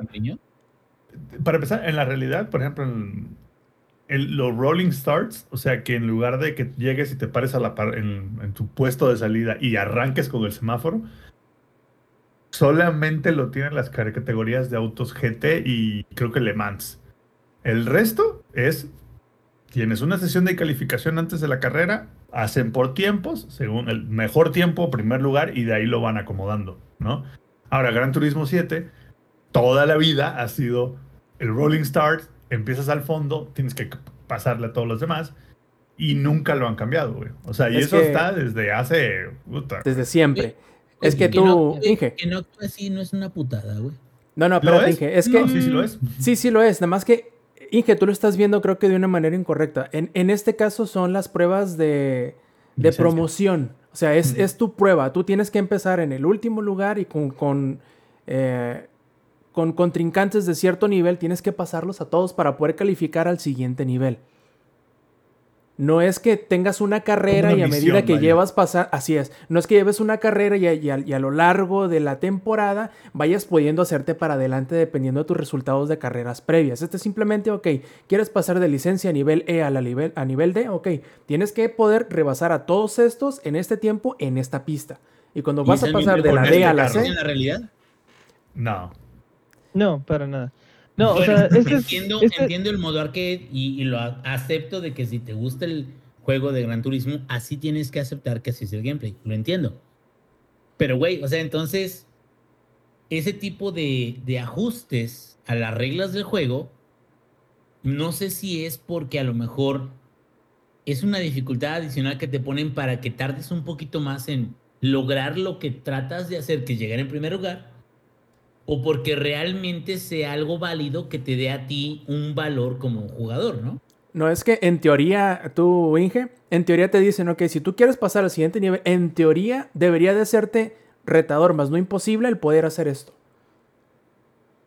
Sí, porque simplemente es retador. O sea, porque cuando vas avanzando durante la carrera, puedes ver más o menos a qué nivel estás de la altura del juego, por así decirlo. O sea, por ejemplo, si yo estoy en, en la carrera y son dos vueltas, y al final de la primera vuelta ya nada más me queda el tercer, eh, ya voy en tercer lugar yo.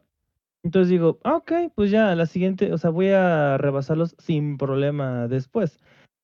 Pero si voy viendo que este, ya está acabando la, la, la, la segunda vuelta y todavía voy en segundo lugar, es como de verga, o sea, ¿qué, qué pedo conmigo? O sea, también te da, también te da a ver que también estás, ya sea en, en cuanto a conducción y en cuanto al nivel de tu auto, porque también las carreras se miden este, en puntos de habilidad, por así decirlo, de tu auto. O sea, no, ¿Y no sería eso posible la mejora o la lucha en contra de la inteligencia artificial más que el que empiece? Ya sé que soy de, de necio ahorita, o sea, lo entiendo.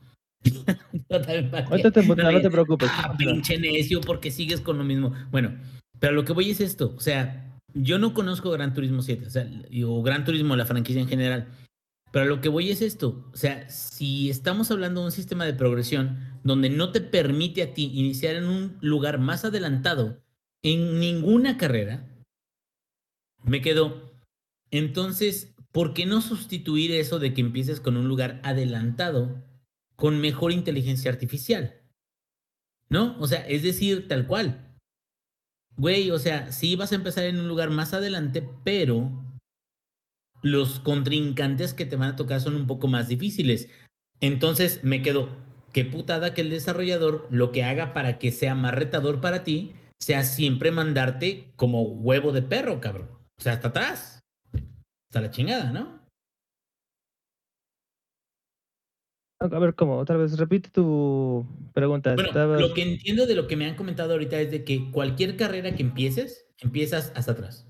¿No? Ajá, ¿Es correcto o no? sí. Y Me dice Samper, eso no es un reflejo de la realidad o cómo califican los carros en realidad. No, o sea, o sea, como que esa, esa parte es como incrementar la dificultad artificialmente. Y a- a eso, eso es a lo que voy. Y no necesariamente quiere decir de que si te permitieran adelantar lugares sería más fácil, ¿o no, Zampi?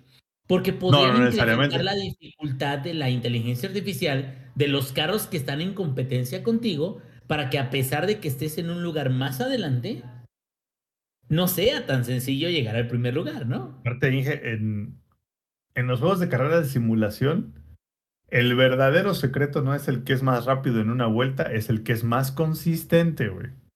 Ah, Entonces, no es lo mismo hacer una vuelta en 1.30 que 10 vueltas en 1.30.3, ¿sabes? O sea, a, la- a- a lo que voy, y eso lo aprendí yo a la mala. Entonces, al punto del Inge, a lo mejor esa parte como que la desconectaron, pero también entiendo, Eddie, que es porque así ha sido Gran Turismo y al parecer así seguirá siendo, güey. Pero, pero ahorita lo que estoy viendo es que nada más es el modo arcade, o sea, es la dificultad, porque, por ejemplo, las vueltas, como les digo, nada más son de, dependiendo del circuito, obviamente, este, es de dos a tres vueltas. Y si el circuito es muy rápido, o sea, que el circuito lo terminas en menos de dos minutos, hasta puede elevarse hasta cinco minutos. Por ejemplo, ahorita acabo de comenzar una partida online, este, que encontré servidor muy rápido. Empezó desde la parrilla. Ahí creo que es moverle un poquito más a los ajustes, pero es como vayan llegando. Por ejemplo, yo fui el último en llegar al- a, la, a la partida, al server, y salí último. Entonces, este, ese modo Inge es nada más del modo arcade, o sea, el modo historia, por así decirlo. En cuanto a las licencias, hay para um, aclararlo un poquito, no todas las licencias eh, son de como el modo arcade, que es rebasar desde el primer, desde el último al primero. También nada más pueden ser este, tomar las curvas de, de acuerdo, bueno, llegar a punto A a punto B en el menor tiempo posible. Entonces, este, los modos varían demasiado. Entonces, no todo es y valió verga la curva. No todos los modos es este empezar desde atrás. O sea, también se puede empezar en parrilla. Ahora falta ver si es como lo hemos visto este Samperillo en Project Cars. Eh, O sea, un poquito más um, realista. Que yo creo que sí, porque digo, o sea, actarse de- de- y ponerse el emblema en, bueno, el eslogan de, de Real Driving Simulator en, en toda la Todo el marketing. Ajá. Entonces, pues, es a verse, o sea, no todo es así. O sea, a, a mí me gusta muchísimo empezar desde atrás hacia adelante. Este, le agrega mm, emoción, porque yo sí me aburro cuando nada más es este empezar desde, ah, empezar hasta enfrente y mantener la posición. O sea, a mí me gusta muchísimo andar rebasando, porque pues te entretienes, o sea, es, es irte de, de izquierda a derecha y ya, ¿no? Obviamente la IA no es agresiva, no es esa pinche IA que te va a dar, que te ve, te mide y te da un pinche lleguecito y vale verga toda tu carrera. No, o sea, pocas veces he llegado a colisionar con una, con una IA. Entonces, no. En cuanto a cosas chidas, es la música. La música está muy, muy, muy perrona. Eh, le agrega, no sé mucho de, este, ¿cómo se llama? Am, de géneros y eso, pero la van a pasar bien. Igual, digo, pueden poner su sesión de Spotify este, con la aplicación de, que ya está incluida en el, Play 5, sin issues. Am, otra cosa, el control verde. Este, ¿qué más me hubiera gustado a mí? Am, tener un volante con force feedback, este, como bien lo estaba planeando, pero se me atravesó un Series X y pues ya valió verga todo eso. Este, pero el juego hasta él mismo te lo dice. The next big, eh, the next best thing es el lo cual yo ya está súper bien emocionado porque literal puedes sentir absolutamente todo. O sea, puedes sentir cuando estás saliendo de la pista, este, ya sea en el acelerador o en el freno o pues en el control. O sea, sientes el pasto, que estás perdiendo tracción. Eh, ¿Cómo se llama, Samper? Este, cuando estás en la curva, la, la zona mm, con franjas ah, Ah, rojas ¿Los y blancas. pianos? Ajá, ándale. O sea, los puedes, hay de diferentes texturas y todos son diferentes, entonces los puedes sentir exactamente. Em, también otra cosa que no pensé que lo fuesen a aplicar es que también puedes usar el control, de- el sensor de movimiento, o sea, literal girar el control como si fuera un volante. Como antes, güey, como antes que uno Sí, estaba así. Como el Wii, como el Wii, o sea, como Mario Kart, literal, lo puedes hacer. No lo he intentado porque dije, no en esta vida, pero lo voy a intentar después a ver qué tan cagado es. Em, puedes configurar el control con un madral de eh, botones y lo que sea, pero al control le faltan botones para poner todo eso, o sea, ya sea controlar las luces, los, este, los limpiaparabrisas, todo eso. O sea, la, el nivel de personalización es beyond. ¿Qué es eso? Ok, ok, ok, ok, ok, ok. Pregunta, pregunta, pregunta, pregunta. ¿Es acerca del juego? Sí, Ah, ok. del, ¿De del Gran Turismo tío- 7? Del tío, del tío necio, güey. Del tío necio, del tío necio. Es que Elden Ok. Ring. Si dices el de Rick, te saco del juego. En Elden No, Ring, Elden el Ring en cualquier caballo. momento. No puedes Mira, mira, unir mira. Gran Turismo 7 a Elden Ring. Te lo tienes Los prohibido. caballos, a ver, Mira, manejar a mira. tu cartera en Elden Ring creo que es muchísimo No, más. no, no, no, no, no, no, no, no. Turismo 7. Mira, a sabiendas, a sabiendas de que los jefes de Elden Ring, o sea, son muy superiores a la experiencia que puedes tener. Pregunta seria para ti y para Zampi. Después de Gran Turismo 7, ¿cuál es el mejor juego de simulación de carreras? No, bueno, yo no te la puedo contestar porque no he jugado el Gran Turismo 7. Sí. Pero en mi experiencia te puedo decir, los mejores simuladores no es ni Forza ni es Gran Turismo. Los mejores simuladores son están en la PC y son Ujú. los que son específicos a una categoría de juegos. Por ejemplo, ¿Elden acepto Ring, güey? ¿Elden Ring? ¿Estás hablando del Elden Ring? No, no del Elden Ring. No simulación refiero- de la vida. no, no simulación de la frustración de la vida. Me ¿Sims? refiero a que, por ¿O ejemplo, Sims, güey? ¿O, o cuál?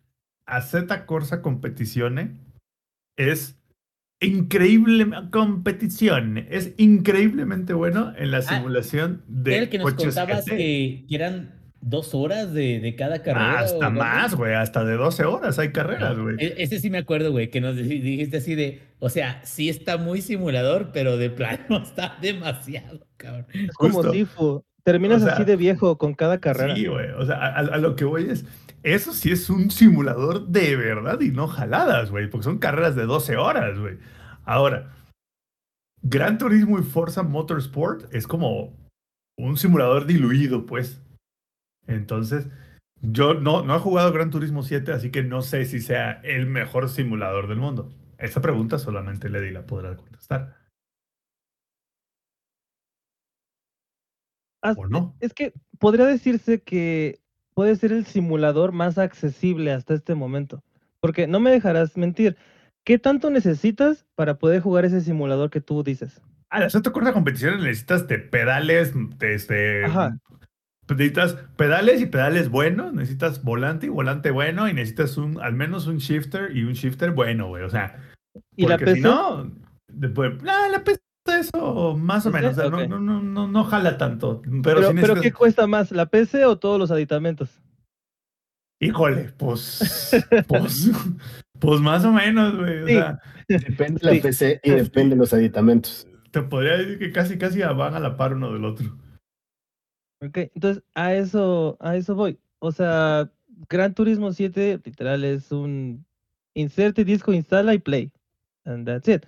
Ah, puedes meterle más cosas, puedes hacerlo más este inmersivo que tú quieras, ya sea poniéndole los aditamentos o pues simplemente este prendiendo el control de movimiento y girando el control como si estuvieras jugando Ok, Mario Kart. ok, pero vamos a hablar de Elden Ring, güey. O No, no, sea- no, no, ya.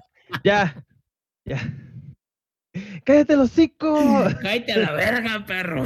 El hocico. No, es que en simulación de una aventura RPG, güey. O sea, Elden Ring, de verdad. Ya, ya borró su System 32, su carpeta ya. Se cayó por ahí. Bueno, ah, y ahora pasando a cosas un poquito um, amargas, Buenas. Ajá. no tan buenas. a comparación de, ah, de GT Sport, que GT Sport eh, bien lo dijeron que si iban a soltar carros, los iban a sol- soltar poco a poquito y los podías comprar con créditos del juego o con dinero real.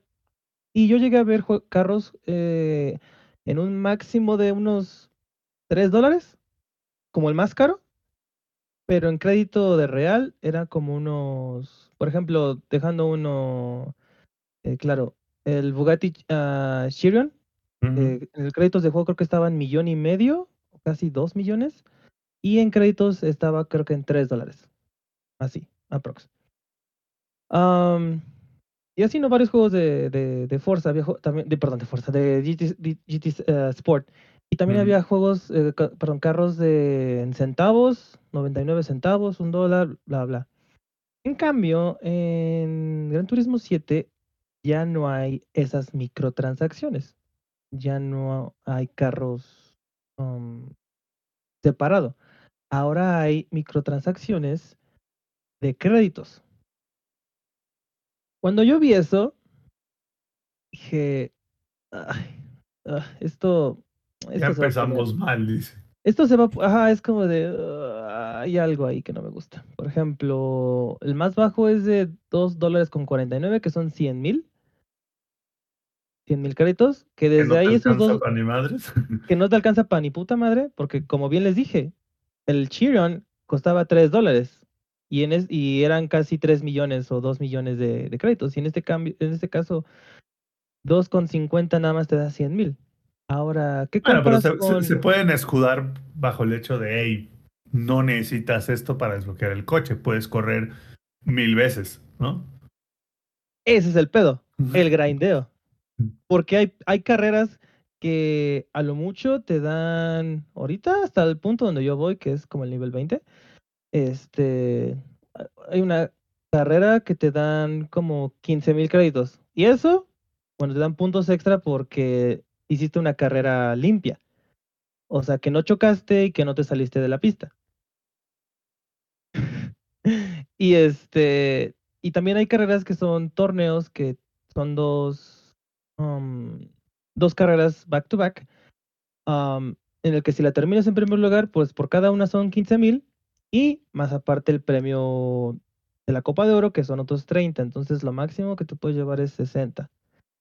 Entonces, y esos son como unos 15 minutos, a lo mucho. Entonces, esas competencias grandes sí te puedes llevar algo, pero para grandear por carros como el F40 que cuesta 3 millones o como el Porsche 911, este, creo que es el Gran Turismo, que cuesta igual 3 millones, es como Entonces de vas a estar rato. What the fuck. Ahorita ya me metí en varios, eh, en, en Twitter, este, que sigo de Gran Turismo. Ya encontré a varias personas que ya encontraron un exploit para, para grandear, si no mal vi, en una hora, creo que dos millones de créditos, o un poquito, o creo que más. Entonces, se los pongo así, de aquí a una semana, eso lo van a parchar. Y si lo parchean, eso quiere decir que Pol- este, Polyphony Digital no quiere que, o sea, quiere que gastes tu dinero y no que juegues eh, para comprar los autos. Eh, eh, eso es un poquito triste porque no me dejarás mentir si llegaste a jugar Project Gotham, este Samper. Uy, No, te- no tenías que, no que tenías sí. que, no tenías que grindear nada, güey. Solo ibas avanzando en la historia y te iban dando todo prácticamente. Y, y, o sea, y literal por hacer cualquier cosita te daban dinero. O sea, por derrapar chingón, por hacer un Bueno, sprint te daban- chingón. Kudos. Ajá, kudos. Ah, bueno, es, es- exacto. Te dan kudos. Entonces, eso es, eso es una parte. Y también otra cosa. Les dije que los carros tenían puntos de habilidad o puntos de experiencia o PowerPoint. Ah, aquí se llaman Pepes, que vamos a decirle PowerPoints. Este, no marca registrada por parte de Microsoft, este, pero PowerPoints. en el que en la carrera estipulada dice, solamente puedes meter carros de tracción trasera franceses. Y dices, a la verga, ¿cuáles hay? Y ahí te dice, tienes estos tres autos. Ah, qué chido. Sí, ya los estoy pensando, tracción trasera franceses, no hay muchos. Ajá, y, ya- y ya te, da lo- te da los tres, ¿no? Un Citroën, un este, un Renault y no sé qué, sí, no Renault, y no sé qué más, ¿no? Y dices, ah, ok, ok, no, no, no es como GT Sport que literal te decía, este, tienes que encontrar este auto y este auto, y dices, puta madre, para encontrarlo. No, afortunadamente el juego no es un culero y sí te dice qué auto y, y todo, ¿no? El pedo es que cuando te metes a la carrera o cuando estás a punto de meterte a la carrera te dice tu lista de tus checks, o sea, de tus checkmarks, de que ya tienes todo listo. ¿Cuáles son los útiles que necesitas llevar y todo eso? Exacto. Exacto. Entonces, hay uno que dice, tu carro, te recomendamos que esté en puntos de habilidad 500. Y dices, ah, ok. Y de repente ves tu carro y está en 300. Dices, a la verga, me la van a dejar caer. Para eso, tienes que meterte a customizar tu auto. Y para customizar el auto, tienes que invertirle entre unos 30 a 50, si no es que un poquito más. Entonces ahí se te está yendo el dinero. Entonces, lo que te estás ganando en las carreras, que no es mucho, salud, salud, salud, salió. Lo que te estás ganando, de nada, lo que estás ganando en las carreras, que es a cuenta gotas, te lo estás gastando en las carreras este, para mejorar el auto. Y esto nada más es en las carreras este, de, por- de sport y así, de niveles bajos. Porque si te vas a, a los aditamentos de niveles altos o extremos, cada puta actualización está arriba de los 30.000. Hubo una parte que eh, cuando subes de nivel o haces ciertas cosas, te regalan unos cupones para meterte a una rifa. Y literal es rifa de vergazos cuando no agarras nada bueno. Entonces son tres, son, cinco cosas. Y después ves las cinco cosas y uno es un lingote de oro, que creo que eso es un millón de, de créditos. Después está muchas monedas, después una mierda de monedas, un auto y después un, un equipo, un edita, un, una parte para customizar tu auto. O sea, yo lo vi como unos tanques de óxido nitroso. Y dije, puta, todo menos eso, por favor. Y me los gané. Y dices, vale verga, ¿para qué quiero esto? Y de repente vas viendo cuánto cuestan esas mamadas y cuestan 100 mil créditos. Dices, a la verga, pues ¿de qué están hechos? Ah, pues es que eran, el- están en, el en la categoría extremo, o sea, para el óxido nitroso, que es para, creo que es el modo drag, que se lo puedes equipar. Y dije, a la verga. Pero lo más cagado es que ese óxido nitroso no es para ningún auto que tengo, es para un auto todo pendejo y pitero que ha de estar por ahí escondido entre los 500 que hay. Entonces es como de, Para ah, un qué Chevy. gracias. Ajá, no, era para un Honda. Ya sí me acordé, era para un Honda, pero. Y dices, ok, va. Entonces, son ciertas cositas que. Bien pudimos habernos llevado la peda muy bien, muy tranquilo, con todos los equipamientos, con todo eso. Pero lo están haciendo, te están. Si es que no mandan esa actualización, que espero que no. Lo está, te est- están orillando al jugador a huevo a gastar en microtransacciones. Yo, yo tengo varias preguntas. Dámelas, aviéntalas. Primera. No son, no son de Ring, por favor. No, no son de Elden Ring. Eh, prim- prim- prim- o sea, como mi primera pregunta es, porque he visto como que mucha... A ver, pero ¿por qué no son de Elden Ring? O sea, no entiendo. Por,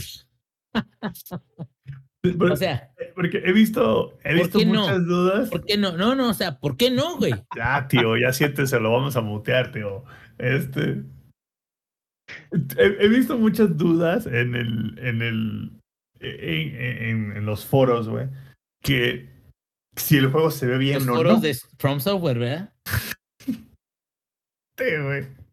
Porque al parecer, una cosa es el modo foto y otra cosa es el juego. Algo parecido a Forza Horizon. Entonces, mi pregunta es: ¿si se ve ultra mega next gen? ¿O es como una mejora un poquito más arriba del Gran Turismo Sport? No, siguiente pregunta. No, no es cierto. Mira, esto, esto lo hicieron con mucho cuidado. porque estuvieron mame y mame y mame, que fotorrealismo casi casi y un buen de cosas. Entonces esto es muy engañoso, porque cuando estás este, conduciendo y toda la cosa, puedes ver el reflejo de, de, de- de- de tu traje en, en el velocímetro y todo. Dependiendo la hora, dependiendo cuando, si el sol te está dando por atrás, pues el charolazo, ¿no? Entonces, hay ciertas partes en las que sí puedes ver todos esos detalles, pero no se ve tan, tan wow, tan... Ah, su puta No, madre, no- o sea, no se ve tan ultra next gen.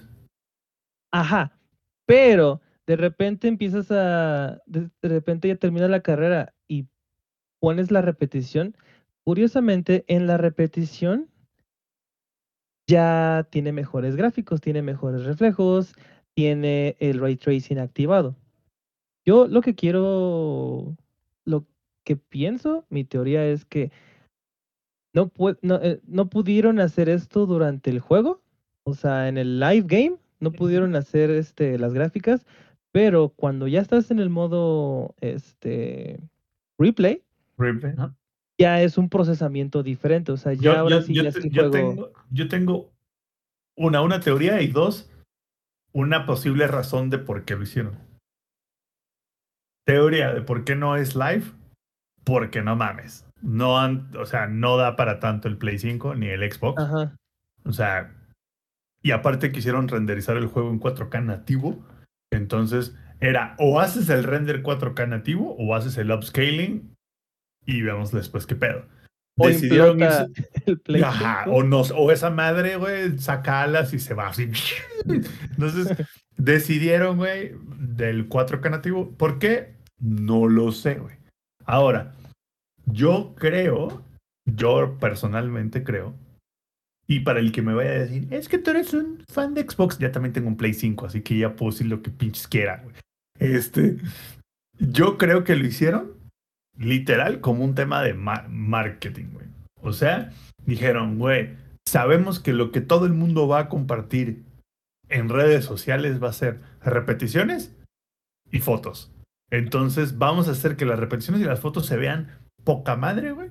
Y le vamos a aplicar el proce- postprocesamiento que mencionas para generar este aura alrededor del juego que se ve impresionante cuando la realidad es que no. Ahora, yo no lo he jugado, güey. Yo no he jugado el Gran Turismo 7. Pero sí he jugado el Forza Horizon 5, güey. Si ese juego se ve mejor que el Forza Horizon 5, entonces Sony ya ganó. O sea, ya, ya no, no hay discusión de que Sony sabe hacer juegos y Microsoft no. Pero dudo mucho que se vea mejor que el Forza Horizon 5 en gameplay, no en fotos ni en ni en modos de video alterados, truqueados, postprocesados, ¿sabes? No, no, para nada. Eh, yo que ya estuve jugando también este Forza Horizon 5, lo que trae. Forza Horizon 5 es, o sea, es todo lo que tiene alrededor, o sea, es divertido, es vivo, hay vida por todas Es un partes. mundo, o sea, literal, Es- estás, ajá. estás en un mundo, Es un- es un mundo abierto. En este no le puedes exigir mucho porque son, son, simplemente pistas. Y lo único que le puedes exigir es las nubes, que se vean fotorrealistas, este, el sol, las sombras, los reflejos de las cosas así, y ya. Pero ahí lo que tú tienes razón, porque yo lo único que he estado viendo de Gran Turismo 7 en redes es fotografías, este, en el modo, ya sea en modo foto, y repeticiones, y obviamente fotos comparativas entre el, los mismos autos que están en Forza Horizon y Gran Turismo 7. Que si comparas las fotos, es los juegos de los carros de Gran de perdón, de Forza Horizon 5 parecen Hot Wheels a comparación de esto. Porque sí, o sea, es obvio, le metieron más este Tiempo.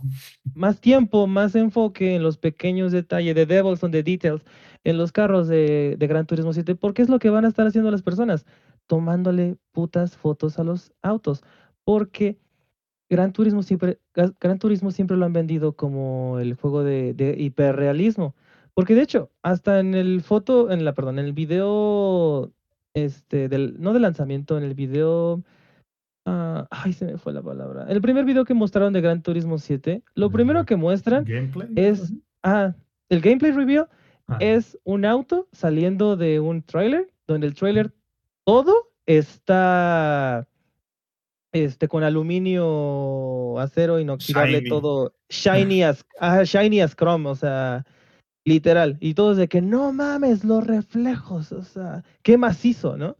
Entonces, este, siempre va a ser así, pero si, si le pones pausa al juego en el replay y ves otra cosa que no sea el auto, todo está de la verga, pero, pero de la verga, o sea, los, los, los, este, los edificios son polígonos, este, los, las personas no tienen caras. yo, yo vi un, yo vi un, un live stream de, de, de la pista de Tokio y los edificios, güey, parecían pinches tetrapacks, así, o sea, no tenían como vida, güey, o sea, eran como unas cajas grises ahí. Entonces, ¿Saben qué no está de la verga, güey? oh, el fabuloso mundo de Elden Ring. Porque ese mundo es algo que artísticamente es. No sé, no mamen, güey. Pero no tiene ray tracing, güey. Ay, sí. Ay, sí, no. Ay, sí, no le entro, güey. Eso fue lo que, eso fue lo equiparable a un este dungeon este boss clavándote la espada, Inge. Sí, sí, ah. Sí, sí, sí, sí. Ahí ya, ya vale verga, vale verga. Ahora, siguiente pregunta.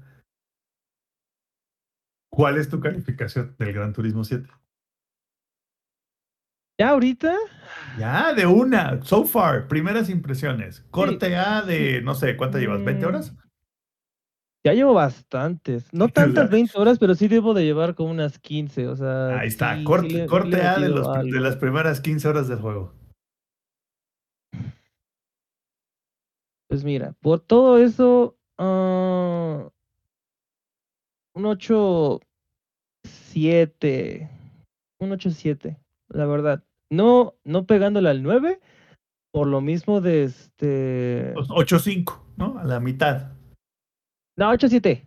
No, porque Entonces, puedes subir ese, 9. sí, ese sí ya está pegándole al 9, mi rey. Ajá, por eso. O sea, no, no, este, no el 9, eso me refiero, no el 9, por esos detalles de que no se ve tan bonito más que en las repeticiones. De hecho ahorita el juego, hijo, hasta el pinche juego, o sea, lo sabe, porque no estoy jugando y literal lo único que te está poniendo son repeticiones y fotografías y todo se ve bien hermoso, pero en el juego no, o sea, en el juego no se ve así como lo, como lo, como lo marca. Este, eso es uno. Otro, eh, el hecho de que tienes que grindear como pinche, este, Eh, como si fuera juego de Ubisoft, güey. Ándale, ándale, no quiero, hijo de su puta madre, no quiero, no quiero decir que esto se está pareciendo a no te- mi- mis secuelas de, de Valhalla, pero este, se va a acercar muchísimo para... Pero se la vuelan, dice. Ajá, o sea, digo, afortunadamente el juego eh, es muy amable si quieres seguir el modo historia, o sea, si quieres seguir el modo café, porque avanzas poquito a poquito. Pero si ya quieres comprarte un auto super chingón, es no, no, no. We don't do that here, o sea, te vas a esperar un buen rato. Entonces, ¿es muy accesible el juego? Sí. ¿Por qué? Porque este sí tiene modos de dificultad. O sea, puedes ponerlo. Literal, el juego se alburea solito. No sé a quién se le ocurrió. Marketing, qué pedo. Eh, los modos de dificultad son chiles. Son, son chilitos. Entonces, este. O sea, mientras quieres- más perro, más chiles te gustan. Sí, güey. eh, son dos chiles. Ahí, li- madre. literal, este. Este, eso, ese modo de juego hubiera estado muy, muy chingón. volvemos Elden al Ring. punto, volvemos al punto de Ahora sí, dije- dije de- Elden de Ring. volvemos al punto de que a Sony no le interesa Latinoamérica, entonces ¿Sabes dónde dijo- te meten más chiles? Sin que los pidas, sin que los escojas. Sin que los pidan. Y es Hasta más, por- que te hasta aguantas. por error. Que lo peor es que te aguantas, güey. Así de que te metan los chiles en el del ring, cabrón. Entonces, este. Ah, y también otras cosas que, que son muy cagadas del juego, ya para terminar. Es. um, aparte de cómo te regalan los autos, es cómo los adquieres de otras formas, ya sea comprándolos. Hay dos modos, eh, que uno es en los carros usados, que son autos de antes de los 2000, que puedes. Más bien, que debes. Nada que ver con el del ring, güey. Te lo juro. No, ah, ah, este, ¿no hay quest como en Forza para desbloquear carros? ¿Carros? O... Sí. Sí, sí, sí, Ah, es el café. Es el, es este el modo café, o sea, que estás en el café y que alguien te está dando tus el menú y ahí te dice, o sea, por ejemplo, hay una hay un quest que es de Mustang en el que este con puro muscle car tienes que terminar esas esas carreras y terminas con eh, los los Mustang más este Pregunta, si tienes que icónicos. terminar con Muscle Cat todas esas carreras, ¿los competidores de esas carreras también tienen el mismo carro o son los carros Y normales? no, no, también traen, también traen muscle cars. De hecho, hubo una carrera que sí dije, hijos de puta, porque yo traía mi Mustang, este, ¿qué era? Oh, no, no sé cuál era, pero era de los 70s, este, y de repente dije, "Ah, chinga, ¿por qué no pude alcanzar el, primer lugar? Si era de los viendo, y 70s, el es, hijo. es el Fox Body, entonces. Ah, o el boss, creo que era el boss, no sé cuál era, pero No, el de Boss es repente- poquito antes. Y, y de repente voy viendo y el primer lugar un Viper. Y así de puta madre, aunque esté el GTS, pues no mames, o sea, es, un, es un dolor de voz. Y ahí me ves metiéndole más este dinero al auto, ¿no? Pero sí, este, hay varios carros que solamente puedes desbloquear am, en el café y otros que son los usados, que eso está muy cagado, que esto es, eh, se basan en cuanto a la vida real. O sea, si hay un carro, por ejemplo, el McLaren F1, que el último que se vendió ahorita fue creo que en más de 20 millones de dólares, que es una mamada, pues eso va a influir si es que el carro llega a estar en los carros usados de aquí de Gran Turismo. Por ejemplo, el más caro que llegué a ver este, fue un Porsche, creo que llegó casi al millón. Y por ejemplo, ahorita hay un 911 Carrera del 95 en 421 mil dólares o mil, 21 mil créditos. Y se llegan a acabar. O sea, si muchas personas lo llegan a ver y lo llegan a comprar, se va a acabar al mismo tiempo aquí en el juego. Ese es uno. Otro, eh, me había llegado una notificación en mi juego, una notificación morada, y dije, ¿qué chingados es eso? Es para, para comprar autos del 2000 para arriba. Y no me di cuenta, y cuando te vas metiendo a, ¿qué es esto? Eh, esa invitación, resulta que es una invitación a comprar un auto, así como cuando invitan a los pinches ricos este, del petróleo para comprarse Ferraris. Ah, pues a mí me invitaron a comprarme el nuevo, bueno, no el nuevo, pero el más reciente, Pagani Huayra 2013. Y literal, esa es la única forma que lo puedes comprar, el Huayra, con una invitación. Y así te llegan de forma aleatoria. Pero no voy a gastar un millón trescientos cincuenta mil créditos cuando apenas tengo un millón seiscientos. Y no lo voy a hacer. Sinceramente, no lo voy a hacer. Eso lo únicamente lo haría con un McLaren. No en esto. Pero bueno, son pequeñas cositas que dices, oh, qué, curioso. Este, espero algún día poder verme este así para gastar este tanto en estos pinches carros. Pero bueno, son esas cosas. Ah, y también otra cosa, ya para ahora sí, lo último, último. am, ya regresó el desgaste de los autos. Eso me acuerdo muchísimo de Gran Ya Turismo. regresó, ¿no estaba en el Sport? En el Sport, no, te recuerda que en el Sport es puro arcade y ni siquiera arcade es simplemente competitivo en línea. O sea, nada más agarrabas un auto y no era tuyo al 100%. O sea, Ah, simplemente pues era con pues, razón. Forza les puso la madriza que les puso la generación Sí, o sea, literal estuvo casi 10 años Gran Turismo sin hacer acto de presencia en los juegos de, de carreras. Entonces, en, el, en este Gran Turismo puedes, em, un auto, puedes ver cuántas millas has corrido con él, eh, manejado con él, eh, corrido, manejado. Eh, por ejemplo, ahorita tengo este Renault que llevo ya 48 millas, el aceite está bien, el, motor está bien y el auto está bien. O sea, no pasa nada. Pero después de tanto tiempo, el carro ya va a empezar a, sufrirle. O sea, ya no, ya no te va a rendir a como te rendía antes. Por lo tanto, vas a tener que ya sea ca- cambiar el chasis completamente y también eh, cambiar el motor completamente. Pero aquí sigue siendo tu auto. Ahora no me vayan a decir que sigue siendo el mismo auto, o no me van a salir con la, este, lo de este, ¿cómo se llama? Este Vision, la nave de qué? Claro. ¿No se acuerdan de esa nave? ¿La lada del olvido? No. Ah, ¿no, vi- no, no vieron Vision? Bueno, eso, el, el auto, eh, El, el barco de Teseo. el barco de Teseo, gracias. Entonces, este, a ese nivel de mm, detalle llega el juego, puede decirse. O sea, no sé si sea innecesario, pero uno se va a llegar a encariñar con un auto. O sea, porque va a llegar un momento en el que el auto lo puedas llegar a tener ya casi en cualquier modo de juego, porque hasta, hasta lo puedes poner en modo rally a los autos. con, con todo respeto, güey, sin hablar de Elden Ring.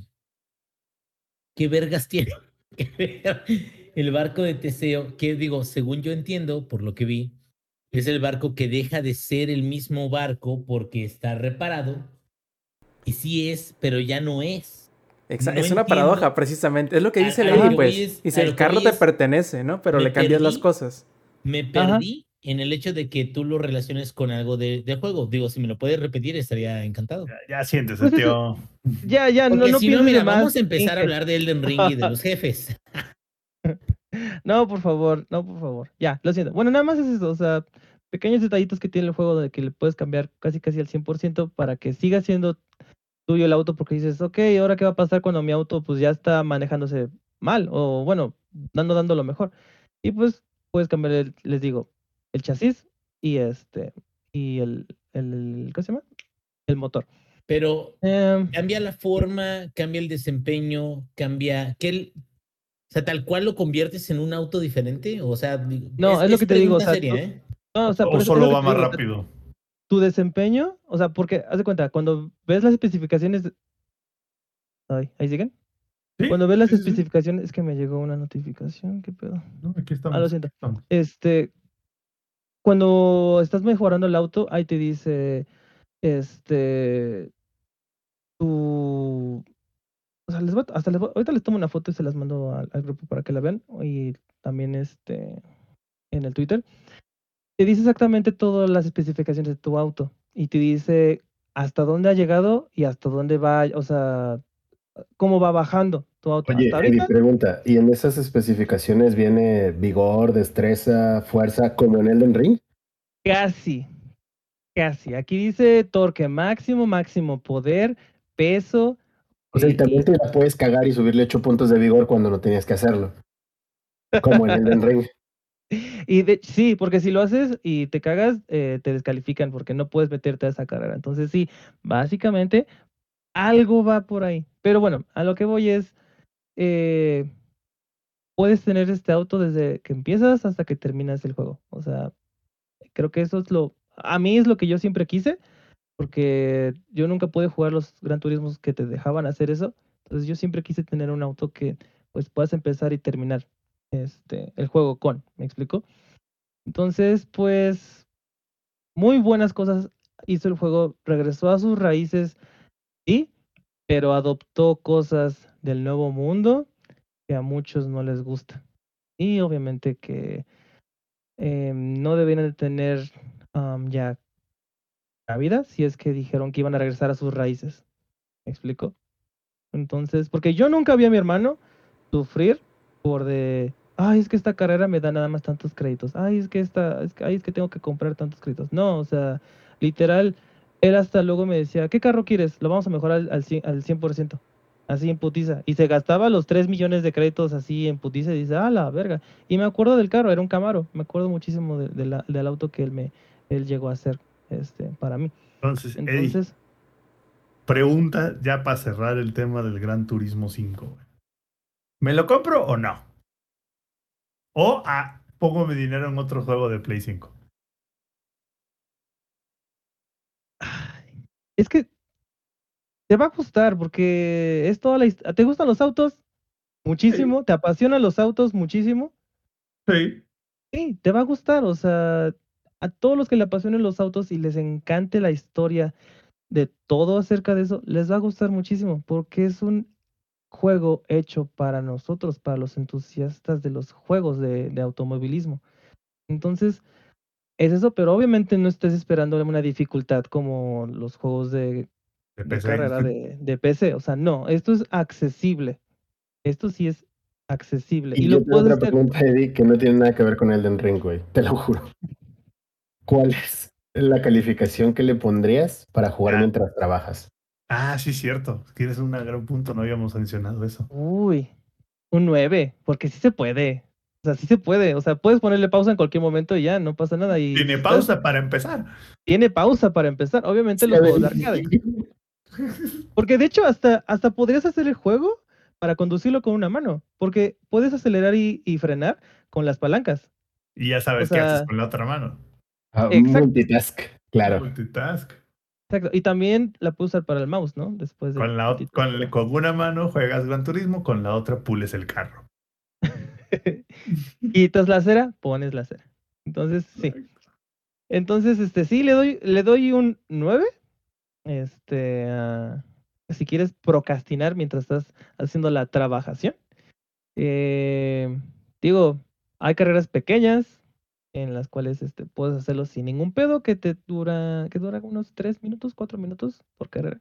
Entonces, sí, le doy un 9. Perfectísimo. Entonces, chicos, yo pensé que nos iba a alcanzar tiempo para más y resultó que al hablar dos horas de Elden Ring se nos acabó el podcast en chinga. O sea, es natural, ¿no? Cuando hablas dos horas de Elden Ring en un podcast que dura dos horas, pues no te alcanza para nada más.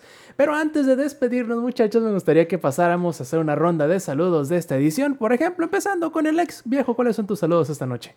Saludos para toda la banda que anduvo en el chat. Saludos para Produshoot, para Necrodeck, para Glitz, para Jefes Tomar, para Melee Ninja, para el Soul, para Héctor Funk y muchas gracias a Linja Pa por su sub. Y para toda la banda que nos escucha en la versión grabada, vénganse a dar una vuelta en la versión en vivo. Eh, les juramos que no siempre hablamos del Elden Ring, o sea, y sí llevamos los últimos tres, post- tres, tres podcasts hablando del Elden Ring, pero es que es Elden Ring, ¿no? Eh, pero ya, les prometemos que la próxima semana habrá más cosas, además de el Inge y yo hablando del Elden Ring. A ver, ingenierillo. Que, que vengan, sí, para acá, a la versión grabada. Pásensela bonito, perdón, a la versión en vivo, los que nos escuchan en la versión grabada. Y saludos para mi compa el Dave, que nos va a escuchar allá, que debería también darse una vuelta acá. Los domingos a las ocho y media, siete y media. Perfectísimo. Esperemos que el Inge no le cause un aneurisma, pero le voy a pedir que nos dé sus saludos de esta noche sin mencionar Elden Ring. A ver. A ver si es más difícil que el juego mismo. Mira, güey. A- a- ahorita, híjole. O sea, o sea, sin mencionar. O sea, ay, ay, cabrón. O sea, sí, ahora, ahora sí, ahora sí me la pusiste difícil. No, señores y señores, muchísimas gracias por habernos escuchado el día de hoy. Y digo, bueno, o sea, sí, es algo difícil lo que me solicitó nuestro amado Roberto Sáenz, pero por supuesto que podemos hablar y decirles muchísimas, muchísimas gracias por habernos escuchado. Tengo yo, y digo, es muy complicado lo que me acaba de pedir, porque tengo yo un compañero que me ha sorprendido sobremanera en jugar un juego del cual no debo de hablar. porque habíamos insistido yo y Jessica Chan en Twitter, habíamos insistido muchísimo de que jugara Bloodborne. Le dijimos, juega, hijo de tu pinche. Dale, güey, te va a gustar. Y nos ha dado la vuelta. Es más, güey, lo desechó ya por completo. Sin embargo, este juego, del el cual no debe de ser nombrado ya en este podcast, este El, el juego, del, el del secreto de la montaña, güey. el del secreto de la montaña, este juego, ya lleva el triple de horas que yo, cabrón. Y eso que yo digo, no es de que me ponga a jugar todo el día, pero o sea, sí le he metido un poquito. Entonces, quiero pues un- mandarle un enorme saludo a Ikari, Ikari Not, en Twitter. Eh, le ha metido un montón a Elden, eh, perdón, para el juego este que no se debe de nombrar. Es casi como el tic que le dio cuando jugó Red Dead Redemption 2. Y bueno, a todas las personas que quieran no hablar acerca del juego ese que todo el mundo está hablando, muchísimas gracias por escucharnos y vamos a seguir platicando acerca de simuladores, cómo no, y de otros juegos que sean más interesantes que aquel juego que no debemos de nombrar. Pero bueno, muchísimas gracias a todos por habernos escuchado y ahí nos vemos. Safi, ¿cuáles son tus saludos esta noche? ¿no? Saludos a todos los que estuvieron en la versión en vivo, en este especial, no especial de El secreto de la montaña. Este, para los que no se saben ese meme, es un meme que prácticamente dice Elden Ring, El Señor de los Anillos y Brokeback Mountain van de lo mismo. Es un güey que tiene que ir a, la mo- a un cerro a, partir un anillo. Entonces, este, para los que no los han visto, ahora saben el meme. Este, así que saludos a todos los que están en la versión en vivo, los que están en la, los que nos van a escuchar grabado. ¿Por qué Les recomiendo una vez más, te voy a mutear, güey. Una vez más les recomiendo los de la... A ver, espérame tantito porque ya se puso impertinente el tío. Entonces, les recomiendo la siguiente semana que se unan a la versión en vivo para que se rían con nosotros, porque les puedo jurar que hoy, hoy, hoy, la edición de la versión en vivo estuvo on point. Híjole, no, ya lloré dos veces de la risa yo, ya sabrán ustedes cómo estuvo. Pero bueno, Veredi, ¿cuáles son tus saludos esta noche? Increíble que pueda, pueda hablar de esto por casi dos horas. No sé qué le dan. No, no, no sé. O sea, yo casi pierdo la, la, la, cordura. Este, mis saludos son este para Elden Ring, que le da vida al, al Inge. No, no es cierto. Son para ah, todos los que estuvieron ahí, este, platicando con nosotros, interactuando con nosotros en la versión en vivo. Para Abigail, que la quiero un chingo y que ahí estuvo escuchando todas nuestras tonterías y que justamente cuando empiezo a hablar se me desconecta el internet. Puta madre. Este, gracias, vida. Cuídense muchísimo. am, ah, y tal vez yo también me compré el Den Ring nada para meterme al mame de esto. Entonces, este, primera advertencia. Am, cuídense muchísimo y bye bye. Perfectísimo, muchachos. Antes de despedirnos, les recuerdo también, haciendo eco de lo que ya comentamos en varias ocasiones, que si quieren participar en la grabación en vivo del Showtime Podcast, échense la vuelta los domingos 7 y media de la noche a través de twitch.tv diagonal langaria. Además, si quieren este, hacernos llegar sus comentarios, sus sugerencias, pedir saludos y todo lo demás, pueden hacerlo en nuestras redes sociales que pueden encontrar en langaria.net diagonal enlaces. Y si no nos queda más, muchachos, de parte del ingenierillo, de parte del Samper, de parte del ex, de parte de Ley, de parte también de Elden Ring, yo fui Roberto Sainz o Rob Sainz en Twitter y esta fue la edición 267 del Showtime Podcast. Nos vemos la semana que entra. Stay metal. Ay, tráeme un Alka-Seltzer, cabrón. No mames. Langaria.net presentó.